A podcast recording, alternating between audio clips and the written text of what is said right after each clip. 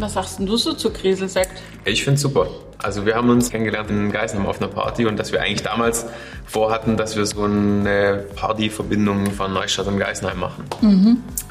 Das war mein erster äh, Be Begegnungspunkt mit Du hast aber auch gesagt, ja, dass die dazu nie Geisenheimer gab, da überhaupt leider. keinen Bock darauf hatten, Das weil die selber gute Partys. Das habe ich nicht gesagt. Ich habe nur gesagt, die Notwendigkeit von unserer Seite war nicht so da, weil bei uns waren schon genügend Das ist etwas Partys. höflicher ausgedrückt, aber Willkommen zurück bei Born to be Wine. Schön, dass ihr dabei seid. Ja, ich bin heute nämlich nicht allein im Studio. Nein, mich unterstützt der Philipp Wittmann vom Weingut Wittmann aus dem rheinhessischen Westhofen und er hat uns einen ganz spannenden Gast eingeladen, nämlich den Moritz Heidle vom Weingut Karl Heidle aus dem Remstal in Württemberg. Und mit den beiden verkoste ich unglaublich gute Rieslinge und ganz tolle Lemberger. Und natürlich erzählen mir die zwei auch so einige Insights aus ihrem Leben und über ihre Weine. Also ich verrate euch jetzt schon mal Folgendes. Es wird ein ganz spannendes Gespräch. Bleibt dran, macht euch ein Fläschchen Wein auf und dann kann es losgehen. Viel Spaß! Chin Chin. Dann stoßen wir mal an. Ach, du hast schon wieder nichts. Ey, Wasser. Ja, aber wir können doch jetzt nicht die Sendung beginnen mit Wasser. Kein Bock auf den Württemberger Riesling. Wir fangen mit Gutsriesling an. Fangen wir mit deinem an. Ja, klar. Verrückt. Soll ja gut losgehen. Moritz, kriegst schon einen Schluck Dankeschön. zur Orientierung. Danke. Damit du weißt, wo die Reise hingeht irgendwann mal. Wo ich bin. Zum Schön, Wohl. schön, zum Wohl. Schön, dass ihr da Wohl. seid. Was haben wir denn jetzt im Glas? Gutsriesling, hast du gesagt. Ja, Riesling Estate 2020. Unser Gutsriesling. Ein Wein ausschließlich aus den kalkreichen Böden Westhofens. Unser bedeutendster Wein im Sortiment, fast ein Drittel der Gesamternte. Und ja, irgendwo schon der Wein, der viel über uns aussagt. Da ist schon, glaube ich, Fingerprint Wittmann drin und es ist halt auch ähm, Fingerprint äh, Westhofener Lagen. Und das eben äh, als Wein, der so der Einstieg in, in das hochwertige Sortiment darstellen soll, der jung unheimlich viel Spaß machen kann und darf. Tut er, glaube ich, auch. Macht Spaß, Der aber ja. auch tatsächlich ein Trinkfenster hat, was über mehrere Jahre geht. Das ist also kein Sommerweinchen. Man darf den jung trinken, gerade auch im Sommer. Aber der geht noch weiter. Der kann mehr. Ich habe neulich gesehen, dass du äh, auf Instagram eine Flasche von 2015 geöffnet hast. Richtig. Und? das Jetzt? War, nein, das war super. Ja? Das ist jetzt, das ist so zart angereift und Mhm. hat unheimlich viel Grip und ähm, ist so in seiner sekundären Phase und natürlich kann der Wein das. Also das, man muss halt einfach da unterscheiden. Es gibt natürlich viele Gutsweine, sage ich mal, die auch nicht die Idee haben, dass sie das in drei, vier, fünf Jahren auch noch können. Aber es gibt eben auch diese Kategorie an Weinen, die tatsächlich in etwas leichterer und leiserem Ausdruck trotzdem diese Reifezeit äh, äh, überleben können. Wird das dann nicht schwierig mit so einem, äh, mit so einem Schraub Schrauber oben drauf? Also ganz ehrlich, ich halte es nicht für optimal, Mhm. äh, um äh, nach fünf, sechs Jahren äh, dran zu gehen, weil es halt doch schon ein bisschen anders reift Mhm. als unter einem Naturkork. Das ist aber so ein bisschen ein Kompromiss, den man gehen muss. Und Okay. ähm, gegebenenfalls halt mal kurz die Karaffe mal kurz durchgelüftet und dann ist das auch wieder fein. Ich finde ihn lecker. Ja, ich finde ihn auch sehr gut. Ja. Also vor allem, wie du sagst, der hat, äh, der hat ähm, trotzdem schön Grip und also kein einfacher Terrassenwein, sondern äh, hat schon Potenzial auch zu reifen und, und in ein paar Jahren noch Spaß zu machen. Aber auf der Terrasse würde ich ihn schon auch trinken, ne? Kann man machen. Kann man machen, sollte kein Problem sein. Aber nicht nur auf der Terrasse. Man kann ihn auch zum feinen Essen trinken. Was macht denn Kalk? Was macht denn der Kalk in deinen Weinen? Diese Kalksteinböden bringen eigentlich ein kühles Element in den Wein rein. Also wir haben ja schweren Tonboden mit dem Kalkstein und das bedeutet, das sind eigentlich kalte Böden auch. Und das heißt, dass die Säure besser konserviert wird äh, in den Trauben. Das hat fast so eine ja, zarte Salzigkeit, die eben am Gaumen einfach bleibt, die Länge in den Wein bringt. Und ich nenne es mal im, im Kontrast dazu ein Lössle im Boden, der bringt halt brutal viel primäre Fruchtaromen. Also Weine auch von Lössle sind tatsächlich deutlich lauter in ihrer Frucht. Aber die hören halt hinten am Gaumen irgendwann auf, die spielen dann immer weiter. Und da kommt dann eben halt äh, das Element äh, der Mineralik und das ist auf allen mineralischen Böden so, dass da einfach eine Länge dann entsteht. Und die hat natürlich unterschiedliche Ausdrucksweisen, äh, ob das jetzt ein Schiefer ist, ein Käuper, ein Kalkstein ist, also ja auch so ein bisschen dein Thema. Ähm, da gibt's Unterschiede dann, aber alle haben eins gemeinsam, sie bringen Länge in den Wein. Und das ist eigentlich das Spannende. Okay. Was hast du da so zu bieten an Kalkarten, die da sowas? Also wir haben relativ viel Kalk im Gipskäuper. Das ist also die tiefste Bodenschicht bei uns äh, im Remstal. Das ist ein Boden, der das Wasser äh, relativ gut ähm, speichert. Das ist wie so ein Schwamm, der saugt das eigentlich auf und ähm, hält es dann auch ganz gut. Und da haben wir relativ hohen Kalkanteil drin.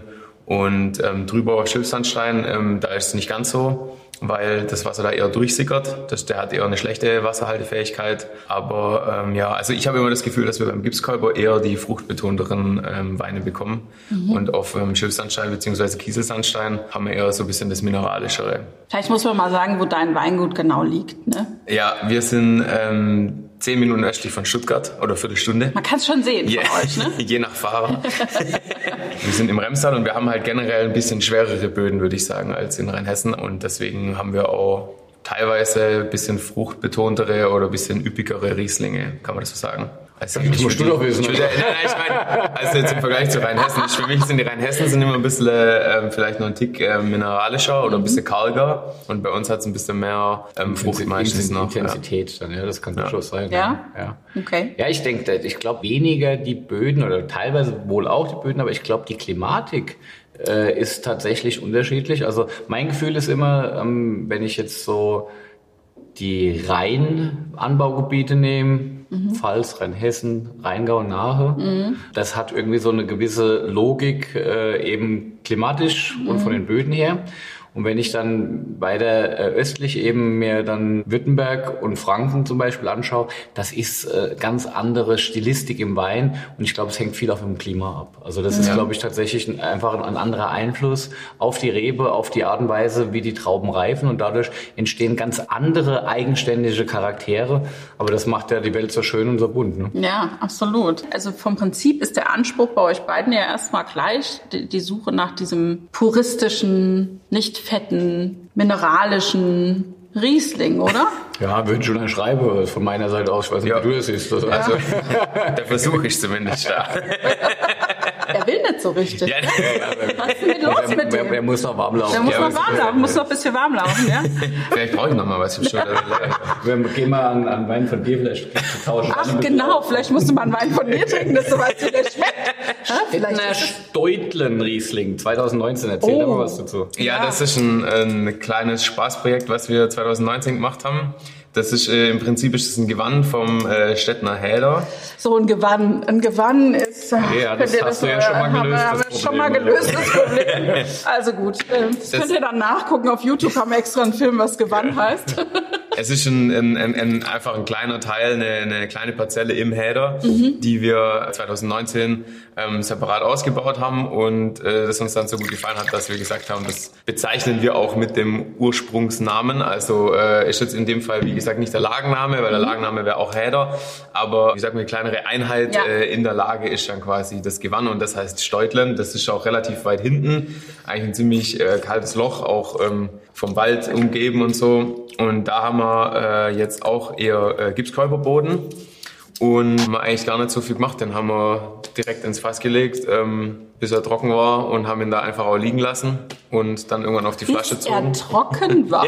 Was heißt denn das? Wie, wie, bis er durchgekommen Gehen wir mal noch einen Schritt zurück. äh, mich interessiert, wie der Moritz mit seinen Trauben arbeitet. Ah, Das interessiert okay. mich aufgrund der Stilistik der Weine, würde ich das gerne wissen. Wie meinst du mit den Trauben? Ja, das heißt, du liest manuell, denke ich, ist klar. Genau, ja, wir lesen alles von Hand, 100 Prozent. Und dann die Schritte bis ins Fass. Ja, dann kommt es drauf an. Also wir haben leider ähm, im Weingut eine relativ oder eigentlich ist es gut, wir können sehr praktisch arbeiten, aber wenn wir bestimmte Sachen anders machen wollen, dann wird es sehr aufwendig, weil dann müssen wir quasi komplette Maschinerie umgehen. Mein Vater hat damals, als er das Weingut quasi oder als er den Neubau gebaut hat, ähm, Anfang der 90er, haben wir so einen Turm ähm, gebaut in der, in der Halle, wo quasi unsere Traubenannahme ist. Da kommen oben in den Trichter die ganzen Trauben rein, werden in der Mitte entrappt und ähm, unten dann aufgesammelt und müssen dann bei den Gutsweinen gepumpt werden in den ersten Stock, weil die Pressen wieder oben sind, damit der Saft, der frisch gepresste Saft wiederum nur rein über Gravitation runterlaufen kann in die Tanks. Aber ich habe jetzt quasi damit angefangen, schon 2014, dass wir vor allem beim Riesling ähm, viel Ganztraubenpressung machen. Mhm. Und das bedeutet, dass wir alles einzeln von Hand auf die Presse werfen. Dann wird es auch nicht gepumpt, das ist der Vorteil. Äh, Nachteil ist, dass es halt sehr aufwendig ist, weil wir Kiste für Kiste der einzelnen. Also brutal, brutal schonend und brutal anstrengend. Richtig. Super in einem Satz zusammengefasst. So. Und dann hast du mir aber erzählt, du hast gar keine Maischestandzeit. Ja, mir ist es halt wichtig, ähm, dass wir die ganze Säure erhalten, weil wir sind halt klimatisch im Vergleich zu Rheinhessen deutlich wärmer, würde ich behaupten. Wobei, als ich letzten Sommer in Nierstein war, war ich mir dann immer so sicher. aber wir haben halt normalerweise nicht ganz so viel Säure. Wobei wir jetzt, muss man dazu sagen, in Städten, also in dem Ort, wo ich herkomme, da geht's eigentlich wieder, weil wir in einem Seitental vom Remstal liegen, was relativ kühl ist. Da mhm. haben wir teilweise schon sehr niedrige pH-Werte aber ich will die halt quasi nicht verspielen ähm, und deswegen mache ich in der Regel keine Maischestandzeit. Also wenn dann höchstens eine Stunde oder so, dann werden die kurz mit den Füßen eingemeischt in der Kiste, kommen dann auf die Presse, dann warten also wir noch eine Stunde, aber dann Füßen, lassen wir sie das laufen. Das heißt, sie werden mit den Füßen ange genau. angequetscht. Ne? Wir stellen dann quasi ja. alle Kisten in eine Reihe auf und mhm. dann darf da ein Praktikant oder eine Praktikantin rüberwatscheln. mit den schönsten Füßen genau. wahrscheinlich. Ja, für die Insta-Story. Okay, Barfuß, ne? Ja, das nehmen die alle nicht ernst und dann äh, müssen sie sich hinsetzen und dann spritze ich erstmal mit dem Schlauch die Füße ab und mhm. dann gucken sie alle dumm, aber dann geht's los. So, aber was mich jetzt interessiert, neulich waren ja die Repölzer hier mhm. und die haben jetzt erzählt, dass sie doch ewige Maischestandzeiten haben. Ja, und so unterschiedlich kann man Wein machen. Es ist genau so. Es ja. ist einfach wirklich so, dass die Herangehensweise in den guten Betrieben teilweise extrem different ist und dennoch ähm, entsteht jeweils was Besonderes, ja. äh, was aber dann halt auch sehr unterschiedlich ist. Ich finde es interessant, dass ähm, Moritz sagt, dass er tendenziell eher so schon wie möglich. Ich hätte im ersten Moment hätte ich vermutet, dass das schon ein bisschen auch was mit Standzeiten zu tun hat von der Textur der Weine. Ach komm. Aber dann ist es vermutlich tatsächlich auch irgendwo Klimatik und so weiter, die, die diese Charakteristik hervorbringt. Ja, der Jochen Beurer, äh, Kollege mhm. bei uns im Ort, der macht sehr viel mit Standzeiten. Also der ist auch wieder. Ja, wobei das ist schon extrem. Also das ist extrem. Ja. arbeitet natürlich schon in, die, in der Extrem. Aber nur um auch zu zeigen, wie unterschiedlich das sein kann, selbst in einem Ort. Da Jochen erntet äh, deutlich später als wir, also mhm. da nicht Tage, sondern Wochen nach uns und äh, lässt dann auch wirklich extrem lang auf der Maische. Und ja, und bei uns ist quasi genau das andere Gegenteil. Wir versuchen es relativ zügig abzupressen. Ja, aber das sind ja jetzt auch äh, feine puristische Weine. Ist, heißt das dann viele Wege führen nach Rom? Warte letztlich? ich probiere nochmal. Probier nochmal ich bin noch nicht ganz schlüssig, morgens kriege ich auch noch Genau, ja. sag mal eigentlich, wie du den Wein findest. Das Überlegst ist, du noch? Ist, nee, ich bin eigentlich ziemlich klar. Es ist äh, spannend, weil die Nase ist relativ intensiv und äh, sehr gelbfrüchtig, also Reife vom Gefühl her, ja. Also so ganz zartes, feines Bienenwachs vielleicht so ein bisschen mit drin, mhm. was schon für, für, für, für eine reife Traube auch spricht. Und dann kommt es aber eigentlich tatsächlich kühl, gerade von der mhm. Säure kühl. Der Wein wird niemals voluminös im Mund, sondern mhm. er bleibt schlank, bleibt gerade mhm. und es ist auch sehr durchgängig und, und, und hat eine schöne Länge. Also es ist so ein Wein, der animiert, weiter zu trinken. Mhm. Das finde ich immer mit das Wichtigste oder überhaupt das Wichtigste. Ja. Interessant ist einfach, dass trotzdem diese expressive Charakteristik drin ist. Auf der einen Seite schlank, auf der anderen Seite schon expressiv von der Traubenfrucht her. Und ich glaube, das ist tatsächlich dann auch Herkunft. Ich finde ja diese Württemberger Weinlandschaft das sieht ja auch sensationell aus. Das ist so, dass oft fährt man nur vorbei irgendwie, weil man auf der Autobahn unterwegs ist und hat, so, hat man so einen kurz erhaschten Blick und denkt, mhm. boah, guck mal da. Also ohne ja, Quatsch. Es ja. ist wirklich, die, die Lagen sehen, brutal aus. Also das mhm. ist eine mega Weinlandschaft äh, und man redet immer von der Mosel und was weiß ich, von den Steilhängen. Ja, aber ich meine, äh, ihr, ihr habt ja da durchaus auch äh, Herausforderungen mit den Weinbergen. Ne? Das ist, ja, also bei uns gibt es schon auch viele Steillagen. Also du hast mich da ja hochgescheucht, mein lieber Mann. Ja, aber, ja. Also ich habe gedacht. Bei uns ist ja noch human, finde ich. Also voll human. Die, die, unsere Terrassen sind jetzt nicht so wahnsinnig steil und wir haben ja auch nicht mehr viele Terrassen. Der steilste Weinberg bei uns in Städten geht so bis zu 50 Prozent Hangneigung. Aber wenn du jetzt ähm, über den Berg drüber fährst nach Esslingen, da ist schon richtig steil. Also mhm. da ist, ähm, würde ich sagen, die brauchen sich vor der Mosel nicht zu verstecken. Mhm. Da wird es einem schon so beim Laufen äh, schwindelig teilweise. Aber ähm, wegen dieser Gelbfruchtigkeit muss ich vielleicht kurz noch was zur Lage sagen. Also die Häderseite von Städten, also wo quasi der Städtner Häder liegt und eben somit auch der Steutlen, das ist westlich von Städten und wir sind halt im Seitental und das Tal verläuft ähm, von Nord nach Süd und wir haben halt die Hänge von beiden äh, Richtungen rein und die Pulvermecherseite ist östlich von Städten, das ist die deutlich wärmere Lage, weil die natürlich die ganze Nachmittagssonne abbekommt und der Häder ist auf der anderen Seite, der bekommt eigentlich nur Vormittagssonne und schon um 12 kommt da eigentlich keine direkten Sonnenaus äh, Sonneneinstrahlung mehr hin, weil die dann hinterm, hinterm Berg beziehungsweise hinter der Waldgruppe oben verschwindet. Mhm. Und ähm, das ist eine berühmte Schattenlage. Genau, ja. ja. Ist immer einer der, oder ist eigentlich jedes Jahr der letzte Weinberg, den wir ernten. Also von daher ist es relativ reif, aber es hat halt auch immer wahnsinnig viel Säure am Anfang noch und der Zucker klettert das, relativ Das ist aber das Schöne in dem Wein, dass er tatsächlich diese Dinge miteinander verbindet und in Harmonie miteinander mhm. verbindet. Weil das könnte ja auch nebeneinander stehen. Aber das ist äh, wunderbar. Und ich finde, er wird auch mit Luft, muss bedenken, das ist erst 19er Wein, das ja, ist also der ist jung. Da mit Luft merkst du, dass da was passiert. Die Nase ist halt auch fantastisch. Ne? Und ich glaube, es ist, ein, es ist, glaube ich, ein sauleckerer Essensbegleiter, weil mhm. er halt auch so ein bisschen mit, Würz, mit Würze mhm. eben äh, äh, kann. Ja? Das ist ja. also, das ist, glaube ich, was, was gut funktioniert, weil es auch mhm. nicht so schnell irgendwie sich erschrecken lässt von äh, irgendwelchen äh, schärferen Aromen oder so. Ich glaube, das ist, das ist kann gut mithalten. Ja. Jetzt ist das ja ein Riesling und ähm, eigentlich ist ja Riesling jetzt für Württemberg gar nicht so populär, sag ich mal. Bei dir in Städten aber schon, ne? Ja, also das wird generell immer ein bisschen unterschätzt ähm, in Württemberg durch das, dass wir halt generell so viel verschiedene Rebsorten haben. Mhm. Aber eigentlich ist äh, der Riesling schon die wichtigste Weißweinsorte in ganz Württemberg. Ach so. Wird aber halt in der Reputation oft ein bisschen... Man, man sagt, Städten wäre das Deidesheim Württembergs. ich sage, oh. das, das Ziel ist, dass irgendwann das Von Romanes von Württemberg. Oh, yeah. das wäre schön. Ich habe tatsächlich in einem Interview gelesen, dass äh, du mal gefragt worden bist, warum du da eigentlich Riesling machst und dich dann in Vergleich setzen willst mit Rieslingen aus Rheinhessen und aus dem Rheingau und aus der Pfalz. Dass ich mich da in Vergleich setzen will? Ja, weil, weil äh, ist das denn so, also das fand ich jetzt fast frech, also weil wenn du jetzt auch sagst, es wird in Württemberg doch viel Riesling auch angebaut, also ich meine, du hast doch auch tolle Lagen da, das ist, das kann, kann doch Philipp, das kann doch auch mithalten mit einem. Nee, ist überhaupt keine Frage, um Gottes Willen. Also das ja. ist, ähm, ähm, by the way, ich habe übrigens auch württembergische Wurzeln, um das mal zu erwähnen. Echt? Okay. Mein Großvater kommt aus Württemberg und ähm, hat in unser Weingut in Rheinhessen eingeheiratet. Ah, okay. Insofern habe ich eine Grundsympathie fürs Ländle. das wissen die nur nicht. Die denken immer, der blöde Rheinhesse. Haben die in der Pfalz und ihr in Rheinhessen irgendwas anders gemacht, dass quasi der Riesling da so wahrgenommen ah, wird ich als glaub, irgendwie... Ich glaube, dass tatsächlich der Fokus äh, äh, in der Vermarktung in Württemberg bis vor 10, 15 Jahren einfach ein anderer war. Es wurde der, Mai, der, der Großteil des Weins wurde zu Hause äh, im, im, im eigenen Land getrunken, sage ich mal, mhm. regional. Ja.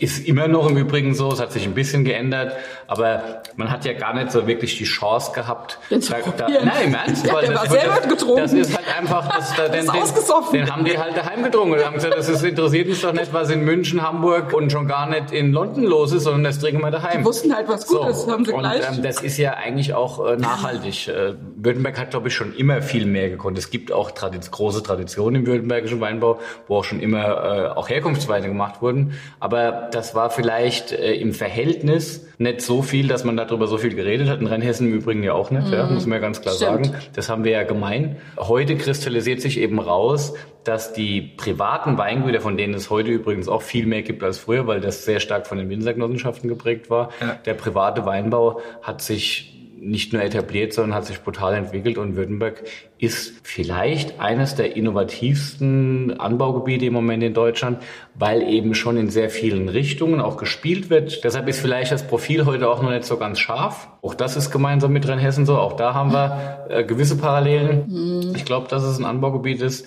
dass mit der Stärke, die sie zu Hause haben, dass tatsächlich zu Hause einfach auch viele Leute sitzen, die das gern trinken und dann darüber hinaus die Spitzenweine nach und nach dann auch irgendwo auf anderen Plätzen zu finden sind, glaube ich, dass das ein mega Ding ist. Und der Riesling aus Württemberg macht sich nach und nach auch sein Name, ganz ja, klar. Du hast ja auch äh, tatsächlich, ihr hattet ja mal eine Weinkarte, die ein buntes Potpourri war, sage ich mal, an Weinsorten. Und als du übernommen hast, hast du gesagt, so, ja, also ich muss dazu sagen, dass ich das Glück habe, dass mein, ähm, mein Vater schon relativ äh, auf Riesling gesetzt hat. Also wir hatten schon, als ich zu Hause eingestiegen bin, hatten wir schon 40, über 40 Prozent Rieslinganteil, mhm. was für Württemberger Verhältnisse relativ viel ist von einer Rebsorte, weil ja meistens ist es eher so, dass, dass, dass das Portfolio halt ein bisschen breiter gestreut ist und dann hast du eher so zwischen, weiß ich nicht, 15 und 20 Prozent. Aber es, ist halt, es kommt halt daher, dass wir halt vor Ort viel verkauft haben, sprich ähm, ab Hof ähm, und da musst du halt dann auch alle Leute glücklich machen, die kommen und dann brauchst du halt ähm, für, jeden, für jeden den passenden Wein. Wenn, äh,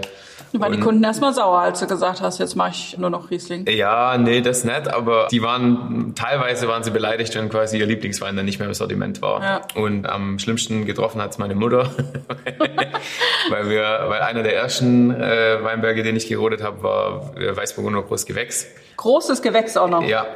Schon hardcore, oder? Da, war sie, da ist sie bis heute noch ähm, beleidigt und das, da lässt sie auch keine Chance aus, das zu betonen, dass das eine dumme Idee war von mir. Aber ich muss dazu sagen, das ist äh, in derselben Lage und auch noch direkt in derselben Parzelle wie einer unserer Top Lemberger. Und ähm, ich habe halt gesagt, ich will mich auf Riesling und Lemberger ähm, spezialisieren, will eigentlich nur noch die beiden äh, Rebsorten machen irgendwann. Das ist mein großes Ziel. Und dann wird diese Lage natürlich in Zukunft noch viel wichtiger. Und dann wäre es blöd, wenn wir dann erst in 10 oder 20 Jahren da Lemberger reinsetzen. Ähm, dann machen wir es lieber gleich, dass wir dann in 10 oder 20 Jahren dann auch davon profitieren und Ja. dann auch wirklich äh, Reben haben, die alt genug sind, dass man da guten Wein draus machen Und, kann. und wie weit bist du heute schon in deiner Vision, nur die zwei Rebsorten zu spielen? Also Riesling ist mittlerweile knapp über 50 Prozent und äh, Lemberger ist bei 25 Prozent. Das ist schon ganz gut. Und ähm, mittlerweile will ich, also Gibt es bei dir eigentlich auch noch ein TL im Sortiment? ja, Ein TL, das ist, das ist der größte Gag. ich versuche das die ganze Zeit äh, unter den Tisch zu kehren, dass es keiner mitkriegt. DL? Trollinger mit Lemberger. Ach so. Das war dieses Jahr, wir waren uns eigentlich schon einig, ähm, mein Vater und ich, dass wir das nimmer machen. Aber dann hat, äh, und das ist halt dann immer so ein bisschen geben und nehmen. Also ich muss dazu sagen, mein Vater, der wird dieses Jahr 77, wenn mich nicht alles täuscht. Ich muss nachher nochmal nachrechnen. Aber äh, der war immer sehr offen. Ähm, und äh, wenn wir uns nicht einig waren, dann haben wir das nochmal vertagt und vertagt und mehrmals auch darüber diskutiert. Aber am Ende hat er immer gesagt, ähm, du musst die nächsten 40 Jahre mit den Konsequenzen leben, ich nicht. Und deswegen überlässt er die Entscheidung immer mir. Aber manchmal muss man dann auch, wenn es jetzt, wenn es mir nicht ganz so wichtig ist, so dann dann entscheiden wir auch manchmal zu seinen Gunsten oder wie er es wollte quasi. Das ist immer so auch ein bisschen. Das Ähm, Entgebene nehmen, so, Genau, wie das, so ja. wie das einfach sich auch gehört unter Generation. Genau, also du kannst halt Ja, äh, immer mit, mit, mit dem Dampfhammer durchgehen und dann äh, gesteht man halt Ja. auch mal wieder ähm, dem Vater was zu. Ja. Und deswegen haben wir jetzt dieses Jahr nochmal ein TL gemacht. Aber davor waren wir uns schon einig, dass es dieses Jahr keinen mehr gibt. Und Das war in Geisenheim früher immer die Geheimwaffe. Wenn es nichts mehr zu trinken gab, hat irgendjemand noch so Literbomben Trollinger Lemberger gehabt. Und dann hast du am nächsten Morgen so einen Schädel gehabt. Aber du warst nachts glücklich. Also, Kurz war's gut. ist so ein bisschen der Eistee unter den Weinen. Ah, okay. Ja, ist das dann lieblich oder was, wenn du sagst, der Eistee? Ja, meistens ist es schon eher halbtrocken, ja. Okay, das okay. ist schon, ist schon Es macht schon Klinklong und zwar schnell, okay. Ja. Aber, aber dein Vater war ja, mal, bevor wir jetzt auf Ja. diesen Riesling, auf den du besonders stolz bist, kommen. Dein Vater war ja, wenn du jetzt sagst, Generation, der hat ja das Weingut auch schon ganz toll aufgebaut und war eigentlich berühmt für die Rotweine, ne? Oder? Ja, das ist halt das zweischneidige Schwert und das hat mich auch äh, selber immer bis, oder das stört mich bis heute. Der war eigentlich immer bekannt für die Rieslinge.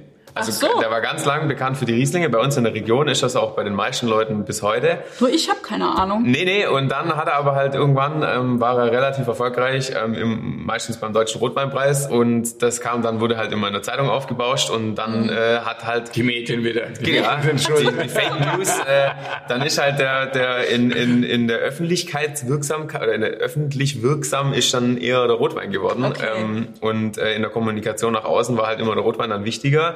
Und das war, glaube ich, auch äh, so das Ding damals, weil ähm, die Leute dann denken na, natürlich immer, dass der deutsche Rotwein nichts kann. Der Rotwein muss immer aus dem Ausland kommen und der deutsche Rotwein kann nichts. Und dann, dass mein Vater halt so erfolgreich war mit dem Rotwein, das wurde dann halt, glaube ich, immer so extra betont. Und äh, dann wurde eigentlich so ein bisschen vergessen, dass äh, das meiste Zeug, was im Keller liegt, eigentlich Riesling ist. Und äh, weil das ist halt, Okay. hat sich eh so von selber verkauft. Und äh, ja, und das musste man jetzt erstmal wieder Jetzt haben, betonen. jetzt haben wir die Paradelage, den Pulvermischer, großes Gewächs aus 2017. Genau, ja.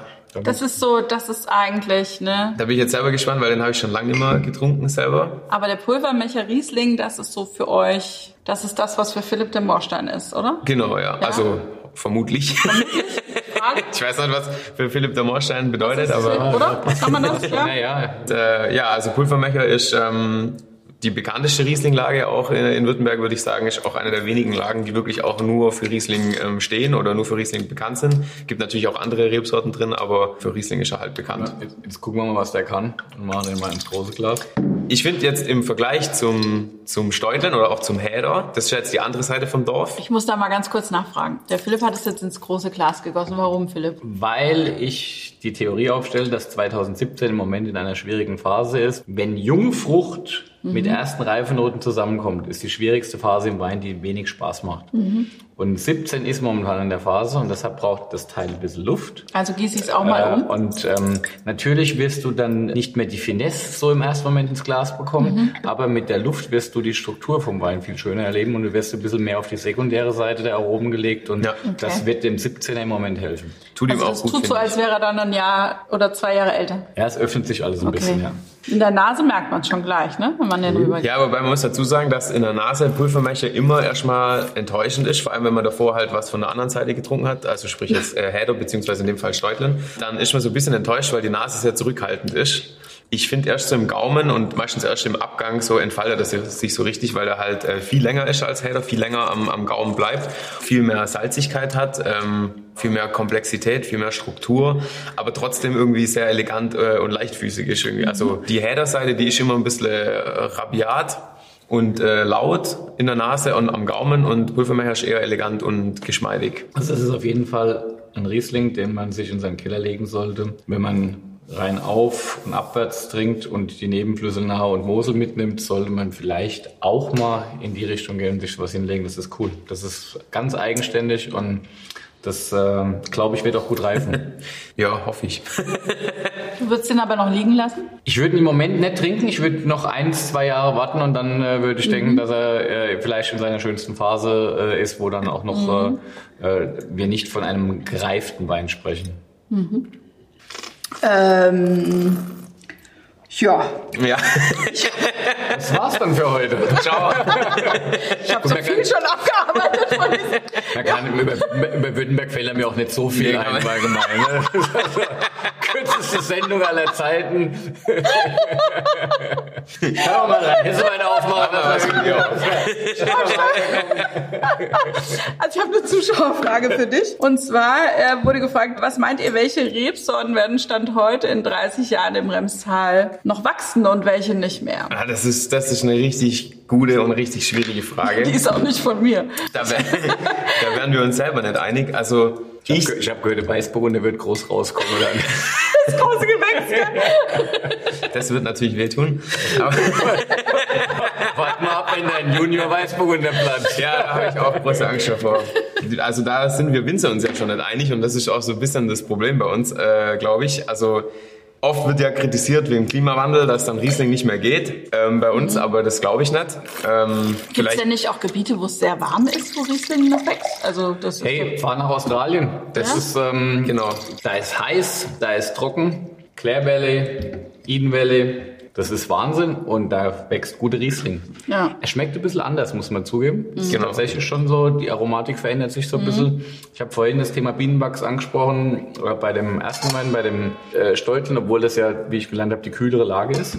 Genau. Aber in Australien ist das dann deutlich ausgeprägter noch und da Okay. gibt es aber spannende Weine. Du musst dich drauf einlassen. Du musst natürlich auf diese andere Charakteristik vom Riesling dich einlassen und dann hast du dort auch brutal Spaß. Also ich habe unheimlich spannende Reisen gemacht, gerade in Westaustralien äh, und äh, dann natürlich aber auch äh, unten im Süden dann eben Clare und, und Eden. Super spannend. Also Riesling kann auch äh, deutlich heißeres Klima. Ja.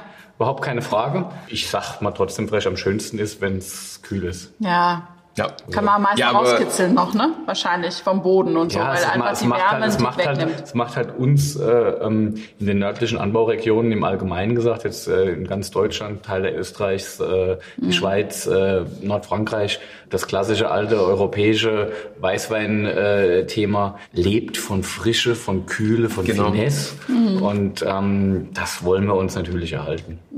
Aber ich, also der Klimawandel, ich habe immer so ein bisschen die Hoffnung, dass wir den irgendwie doch noch in den Griff kriegen. Und ja, im, im Endeffekt, ich denke, im schlimmsten Fall ändert sich halt die Stilistik. Aber ähm, ich kann mir jetzt nicht vorstellen, dass Riesling dann immer wächst. Ich erzähle immer die Story, wo ich in Kalifornien mein Praktikum gemacht habe. Da haben wir natürlich auch viel Party gemacht, aber ich musste gleich morgens mit ähm, zur Ertragsschätzung in Weinberg und da waren wir in einem Chardonnay ähm, Weinberg und äh, mussten pro Stock äh, immer wieder vereinzelt quasi die, die Trauben zählen. 16 Tonnen? Nee, aber es waren, also ich habe es das erste Mal gezählt, dann bin ich auf 38 Trauben am Stock gekommen und dann habe ich das so aufgeschrieben und während ich es aufgeschrieben habe, habe ich gedacht, das kann nicht sein. Bist wohl noch besoffen von gestern so. Dann habe ich es nochmal gezählt, bin ich auf 42 gekommen. Okay. Und dann habe ich gedacht, hä, und dann habe ich noch ein drittes Mal gezählt und dann war ich irgendwo bei 39, 40 oder so und dann habe ich so langsam realisiert, dass Das das halt mal, wie schwer es ist, so einen Stock Traube zu zählen. Ja. Drei unterschiedliche Zahlen bei dreimal Zähler rauskriegst.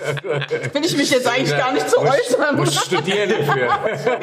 Ja, ich bin aber, ich muss dazu geholfen. sagen, ich habe in Mathe tatsächlich nur einen Punkt gehabt. äh, im Abi. jetzt, ist gut. Und ich- ich- drei, Im mündlichen Abi habe ich auch einen Punkt gehabt, aber nur, und das ist übrigens bis heute einer, ein, ein guter Kunde, der einmal im Jahr vorbeikommt, ist der, der Prüfungsbeisitzende, ist ja immer von einer anderen Schule. Er kommt jedes Jahr noch vorbei und erzählt das jedes Mal, dass er das bis heute nicht fassen kann, dass jemand so entspannt in die Abi-Prüfung gegangen ist. Ein mündliches Abi, ich konnte eh nichts mehr verlieren und die haben alle, kein Witz, alle meine drei Prüfer haben geweint vor Lachen und haben mir, haben mir dann am Schluss einen Punkt gegeben, damit ich nicht schlechter bin als im Schriftlichen.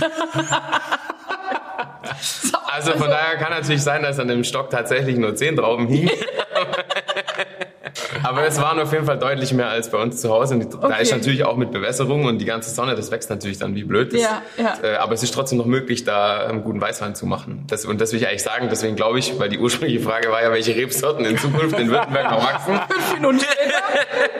Also was in Württemberg wächst, das ist echt schwierig, weil wir versuchen gerade so auch ein bisschen äh, Württemberg und auch vor allem im Remstal versuchen wir das, uns zu einigen auf eine Profilierung. Aber wir sind halt so viele unterschiedliche Betriebe mit so viel unterschiedlicher Historie oder Gewichtung oder äh, jeder hat sich so ein bisschen auf irgendwas so spezialisiert.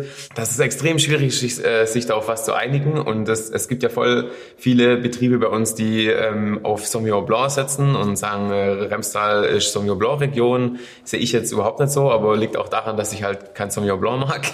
Und, und dann gibt's wieder andere Betriebe, die sagen ähm, Riesling und wieder andere Betriebe sagen Weißburgunder wird extrem wichtig und dann gibt's die Betriebe, die sagen Chardonnay ist extrem wichtig und irgendwie ist das, glaube ich, so mit unser Hauptproblem, dass, dass wir ähm, uns da schwer einig werden. Das bleibt auf jeden Fall spannend. Ähm, es gibt dann wieder andere, um das auch noch zu sagen, die halt der Meinung sind, dass der große Trumpf von Württemberg unsere Vielfalt ist. Und dem stimme ich jetzt wiederum überhaupt nicht zu. Ich bin der Meinung, das ist eigentlich eher unser Hauptproblem, dass wir halt diese Vielfalt haben, weil wir haben halt auch wenig Wiedererkennungswert. Und ähm, deswegen hat man es auch so schwer, mit Württemberger Riesling ähm, in Deutschland irgendwie sich einen Namen zu machen. Im, Im Ausland ist es deutlich einfacher, weil da kennt Württemberg einfach gar niemand. Weil da habt ihr nie hinverkauft, ihr habt alles Genau, zu Hause ja. getrunken. Ja, also in, in Hamburg kennt man es auch wenig, aber ähm, da wissen sie auf jeden Fall mal, dass äh, Württemberg eher Rotweinregion ist und Mhm. deswegen können die dann mit Württemberger Riesling nichts anfangen. Aber im Ausland, da kennt Württemberg niemand und dann denken die halt, ah ja, deutscher Riesling, äh, das passt schon. Okay. Also sitzt du voll auf dem Export. Du hast ja auch den, äh, du bist der erste der Württemberger Winzer, der den Riesling Erzeugerpreis gewonnen hat, gell? nee, mein Vater war der Erste. Dein Vater. Okay. Also du siehst, der Vater hat alles abgeräumt, Rotweinpreis, Riesinger Aber was Erzeugerpreis. machst du eigentlich? Ja, ich, ich, ich, Was war das, das worauf du hinaus? Ich wollte positiv weiterreden. Also, so, Entschuldige das war deine Lenkung. Okay, also dann fang doch mal an. Nein, ist okay, du weiter. Ich weiß nicht mehr, wie ich rauskomme.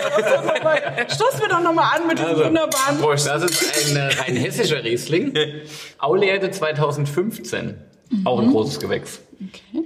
Und das ist jetzt 2015 ist eben aus dieser Twitter-Phase raus. Die strahlen jetzt wieder. Die strahlen wieder. äh, Das finde ich mega interessant, dass du jetzt 2015 mitgebracht hast, weil ich habe es mir noch überlegt, 2015 mitzubringen, aber als ich das letzte Mal getrunken habe, war ich so enttäuscht. Waren auch schwierig, war, bin ich bei dir, war Ja. schwierig und ich finde, die kommen gerade die letzten zwei, drei Monate kommt das eben. Ich habe gestern Abend eine Flasche 2015er, jetzt muss ich überlegen, dass ich keinen Blödsinn rede. Was ist der gut? Wir hatten Kann ich das 2015er einmal sagen? ich ja? finde es auch mega. 2015er Kirschspiel vom Weingut Keller hatten wir gestern Abend auf der Terrasse, als es schon dunkel war. Das war wahnsinnig gut. Das war unheimlich lecker zu trinken, weil schon auch die Frucht wieder da ist. Dann hast du die Länge, der Wein ist, der, der Blumenstrauß ist momentan voll offen. Und das ist schön. Aber dazu habe ich jetzt eine Frage. Wenn man jetzt zum Beispiel einen Wein jetzt im, im Keller hat, 2015, und jetzt ist er so, verschließt er sich dann nochmal? Oder wird das jetzt, äh, weil das hat ja der... ich glaube, wir sind über diese große Hürde sind wir weg. Mhm. Ähm, Das ist immer die, wenn sich umstellt von der jungen primären Frucht hin Ja. zu den sekundären Aromen, wenn das dann so zusammenkommt. Und ähm, die guten Weine haben dann vielleicht auch schon noch mal so, das ist, ein- das gibt Höhen und Tiefen, aber die Extreme gibt's eigentlich nicht mehr. Also jetzt letztendlich glaube ich, dass dann so nach ähm, fünften, sechsten Jahr bis zum zehnten Jahr eigentlich so eine Phase ist, wo die Weine relativ konstant äh, Beständig, auf einem ja. gewissen Level einfach brutale Trinkspaß machen. Also ich muss jetzt nicht alle 2015 das sofort trinken. so. Nein, aber es macht Sinn, langsam damit anzufangen, Okay. weil es eben an, an, weil es eben schön wird. Ja? Und ähm, interessant ist, dass 17 auch ein etwas wärmeres Jahr relativ früh in dieser Phase schon ist. Ja, also Okay. es kann sein, dass die 16er tatsächlich erst nächstes Jahr oder so da reinkommen. Ah, die waren schwieriger als die 17er. 16 ist kühler. Okay. Und kühlere Jahre brauchen länger, bis sie da hinkommen. Und die Okay. 16er schmecken momentan brutal primärfruchtig auch noch. Okay. Lecker, aber brutal primärfruchtig kann man momentan auch schön trinken. Und äh, ich sag mal, 18 ist halt blutjung und 19 natürlich auch. Aber auch das gibt Gelegenheiten, um sowas zu trinken. Das Mhm. Ja, Ja. auf jeden Fall. So. Also 15 war äh, bei uns, äh, war ja überall extrem heiß, aber 15, das war eine der wenigen Male, wo ich mal kurz richtig Krach mit meinem Vater gekriegt habe, ähm, weil wir uns da beim Erntezeitpunkt nicht einig geworden sind. Weil ich habe immer gesagt, das hat schon viel zu viel äh, wir kriegen viel zu viel Alkohol rein. Und mein Vater hat immer gesagt, nee, das kann noch reifen und das, das ist doch noch gar nicht goldgelb oder das ist noch alles grün. Und da war es äh, einzige Mal, wo es mal richtig knallt hat im Weinberg, als wir uns die Trauben angeguckt haben. Und ab dem Jahr ist schon mein Vater auch nicht mehr mit, zu, mit raus, wenn wir, den, wenn wir an den Zeitpunkt ähm, beschlossen haben. Das Thema Erntezeitpunkt ist brutal speziell. Ja. Da gibt's auch wirklich nicht nur eine Meinung. Und äh, es gibt Kollegen, die sind sehr erfolgreich damit, extrem früh zu lesen. Es gibt Kollegen, die sind sehr erfolgreich damit, durchaus die Vegetation voll auszunutzen. Und, ähm, insofern wäre es auch Schmarrn zu sagen, nur das eine oder das andere ist richtig, sondern jeder muss in seiner Situation und dem, was er danach macht, eben dem Thema gerecht werden. Und ähm, die etwas frühere Ernte ist durchaus ein Tool, was interessant ist, was unsere Väter wahrscheinlich so noch nicht kannten, weil die Traubenreife so früh nicht eingetreten ist. Also weil man überhaupt Und- froh war, dass das was reif wurde, So, oder? und äh, früher, früher war es früher war's so, der beste Winzer war der, der es geschafft hat, die Trauben gesund Und reif. bis zum Schluss am Stock hängen zu Ja, haben. okay. Ja, und heute, äh, ähm, gesund ist nach wie vor wichtig, aber heute kannst du diskutieren, gehst du so früh wie möglich dran, ohne dass du, äh, mit dem Risiko auch, dass du unreif liegst, das gibt's auch. Oder willst du die Vegetation ausnutzen, willst du noch mehr Inhalt haben? Mit dem Risiko, du kriegst Alkoholbombe. Also äh, irgendwo Weniger dazwischen. Säure, ne? Die Säure verliert sich Ja. dann, Und oder? aber 15 ist, ist, was das Thema Säure betrifft, das ist ja das Coole an dem Jahrgang 15. Das Schöne ist ja, jeder Jahrgang hat seine eigene Mhm. Story und 15 hat eine hohe Reife, aber auch eine brutal knallige Säure. Ja, das das ist und, und das ist das Tolle an den 15ern. Deshalb werden die auch langlebig sein. Weil die so eine richtig gute Säure haben und das war pure Weinsäure Mhm. und ähm, äh, das wird diese Weine vital halten. Es gibt Mhm. andere Jahrgänge, die sind weich in der Säure und die ähm, äh, verlieren zumindestens so ein bisschen an Animation. Das sind, bleiben dann tolle Essensbegleiter, wie auch immer, aber diese Animation im, im Wein, die irgendwie so ein bisschen so dieses Refreshment, dieser Lust, diese Lust nach dem nächsten Schluck, dieses nicht sättigende, Ja. das hat auch immer ein bisschen was mit Säure zu tun. Wann weißt du das oder wann wisst ihr das, dass es dann ein Jahrgang ist, der die Säure nicht so bringt, der runder wird und so? Also eigentlich dann nach der Ernte oder eigentlich erst so ein Jahr später, wenn es dann Ja, du musst halt, die Kunst ist es in der Ernte zu erkennen, was das bedeutet, oder? Wie willst du das erzählen? Also ich würde auch sagen, erstens mal merkst du das ja schon, wie das ganze Jahr verlaufen ist und auch wieder, ob genügend Wasser da war, ob ähm, wie, wie viel Sonne es gab, ob das jetzt eher tendenziell förderlich oder halt eher kontraproduktiv äh, in Bezug auf die Säure ist. Und dann macht man natürlich auch, ähm, also ich kenne Betriebe, die machen das in jedem Weinberg vor der, vor der Ernte, dass die quasi so 100 Beeren einsammeln und die mal einmeischen und das dann ins Labor geben und untersuchen lassen. Ich mache das jetzt nicht, mache das eigentlich in der Regel nur vor dem ersten Lesetag, weil ich da halt immer noch irgendwie eine zusätzliche Bestätigung brauche, dass es jetzt tatsächlich losgeht. Und dann machen wir aber schon bei jedem frisch gepressten Most machen wir schon eine Analyse und ähm, dann merkt man ja auch, äh, ist das jetzt ein Jahr, wo wir äh, eher weniger Säure haben oder eher mehr und kann dann quasi noch so ein bisschen das ist vielleicht ein Vorteil durch das, dass wir so viele verschiedene Rebsorten haben, dass du das dann bei den frühen ähm, Rebsorten schon siehst. Und bei uns ist der Herbst, glaube ich, auch deutlich länger als bei euch, vermute ich jetzt einfach mal. Wie lang ist der Herbst bei euch? Ah, der kann schon bis zu sechs in ganz krassen Jahren, vielleicht sogar mal acht Wochen gehen. Aber das hängt halt eher damit zusammen, dass wir Glaubst du halt lang Herbst? Acht Wochen ist vielleicht übertrieben, aber sechs Wochen ist schon realistisch. Hesse machen Du, wir wenn das du- nicht. Machen wir Termine. wenn, wenn, du- wenn du so einen Bauchlader an Rebsorte hast, musst du fängst du früh an, hörst Ja, aber das ist so. Also, Ach so, das wir ist- haben äh, ja, im, im Keller, äh, zum, also gerade zum Beispiel auch die, für die Rotwein, äh, für die Maischegärung, gibt's ähm, Fässer oder Tanks, die werden in einem Herbst dreimal belegt für die Maischegärung. Weil halt, äh, wenn du jetzt irgendwie, was wir zum Und das sind Schwobe. Das sind Schwobe, das darf man Ah. nicht vergessen. Du hast einfach mehr. Du Ja, hast, du hast wahrscheinlich, mehr im je Keller öfter du das belegst, umso günstiger wird das Genau, Teil. ja. Also Das ist wie so ein Restaurant, das ist ein Tisch am Abend. Genau. nee, aber wenn du jetzt, also da gibt's ja ganz schräge Sorten, aber äh, manche haben ja Frühburgunder, ist vielleicht nicht ganz so schräg. Wir hatten früher immer Akolon, haben wir jetzt zum Glück nicht mehr. Das ist halt dann äh, schon teilweise Ende August äh, ist der Lese. Mhm. Ähm, dann kommt der Spätburgunder, dann kommt der Lemberger, irgendwann dazwischen kommt noch der Zweigelt. Und Aber du dann hast ja kommt, jetzt gar nicht mehr so viele Sorten. Nee, jetzt zum Glück nicht mehr. Ja. Ja, deswegen ist jetzt, jetzt ist schwieriger, weil jetzt ist bei uns alles gebündelter. Jetzt müssen wir deutlich Okay. schneller sein. Ja. Und jetzt geht der Herbst bei uns immer eher so um die drei Wochen, vier Wochen. Okay. Das ist vergleichbar, Das ist oder? vergleichbar. Weil halt auch, weil halt auch das Riesling und Lemberger Fenster ähm, auch relativ nah beieinander ist. Und das hat sich auch 2015 geändert. Mein Vater hat 2015, habe hab, hab ich gesagt, so, wir holen jetzt Lemberger. Dann hat mein Vater gesagt, es kann nicht sein. Wir haben noch nie ähm, Lemberger gelesen vom Riesling. Und dann haben wir aber 2015 haben wir wirklich komplett alle Lemberger geerntet und dann sind wir erst auf die Rieslinge losgegangen. Und ähm, das hat sich jetzt so durchgezogen, oh, Entschuldigung, durchgezogen die letzten Ja, Jahre. schon ein bisschen mitmachen.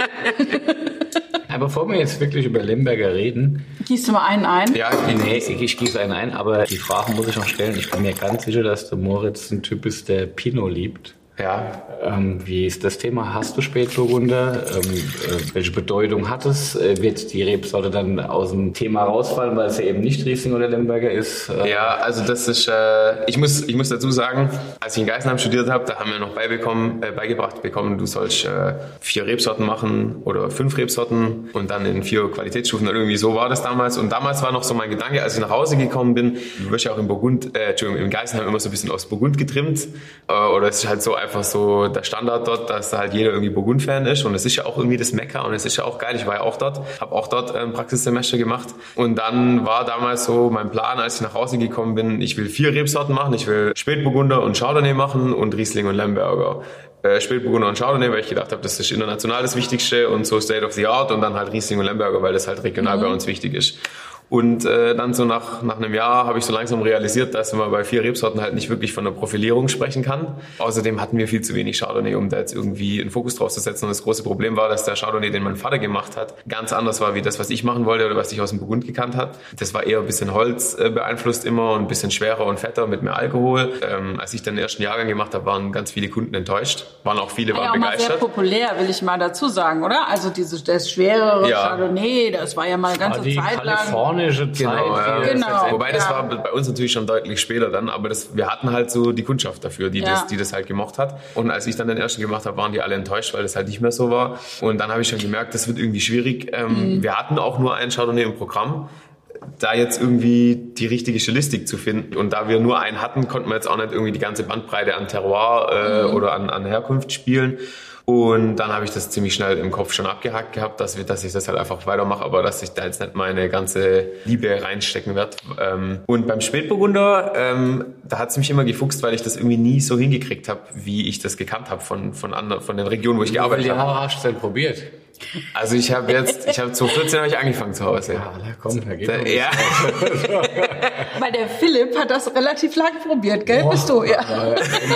Ich bin ja heute zufrieden mit meinen Pinots und wir sind ja auf einem guten Weg, aber es war eine Odyssee, bis es mal Ja. geschmeckt hat. Also muss ich offen zugeben. also wir haben jetzt halt auch recht gut aufgeräumt, das Portfolio bei uns, die letzten Jahre. Äh, aber es wäre jetzt schon so die nächste Rebsorte, die jetzt weichen müsste, zumindest mal, wenn es auch um die Lagenweine geht, wäre der, wär der Pinot. Und ähm, da tun sich jetzt schon alle schwer und sagen, Moritz, willst du das will ich machen und ist das notwendig und können wir das nicht weitermachen? Und ja, da brauche ich jetzt mal ein bisschen Bedenkzeit. Ja, ich würde vorschlagen, dann testen wir mal den Lemberger, um zu entscheiden, ob der, Pinot, ob der Pinot nicht doch stehen bleiben muss. Oder Finde ich eine super Also wenn, der, wenn Idee. der Lemberger jetzt bockstark ist, dann äh, Dann kannst du ihn wegmachen. Das entscheiden wir einfach hier heute.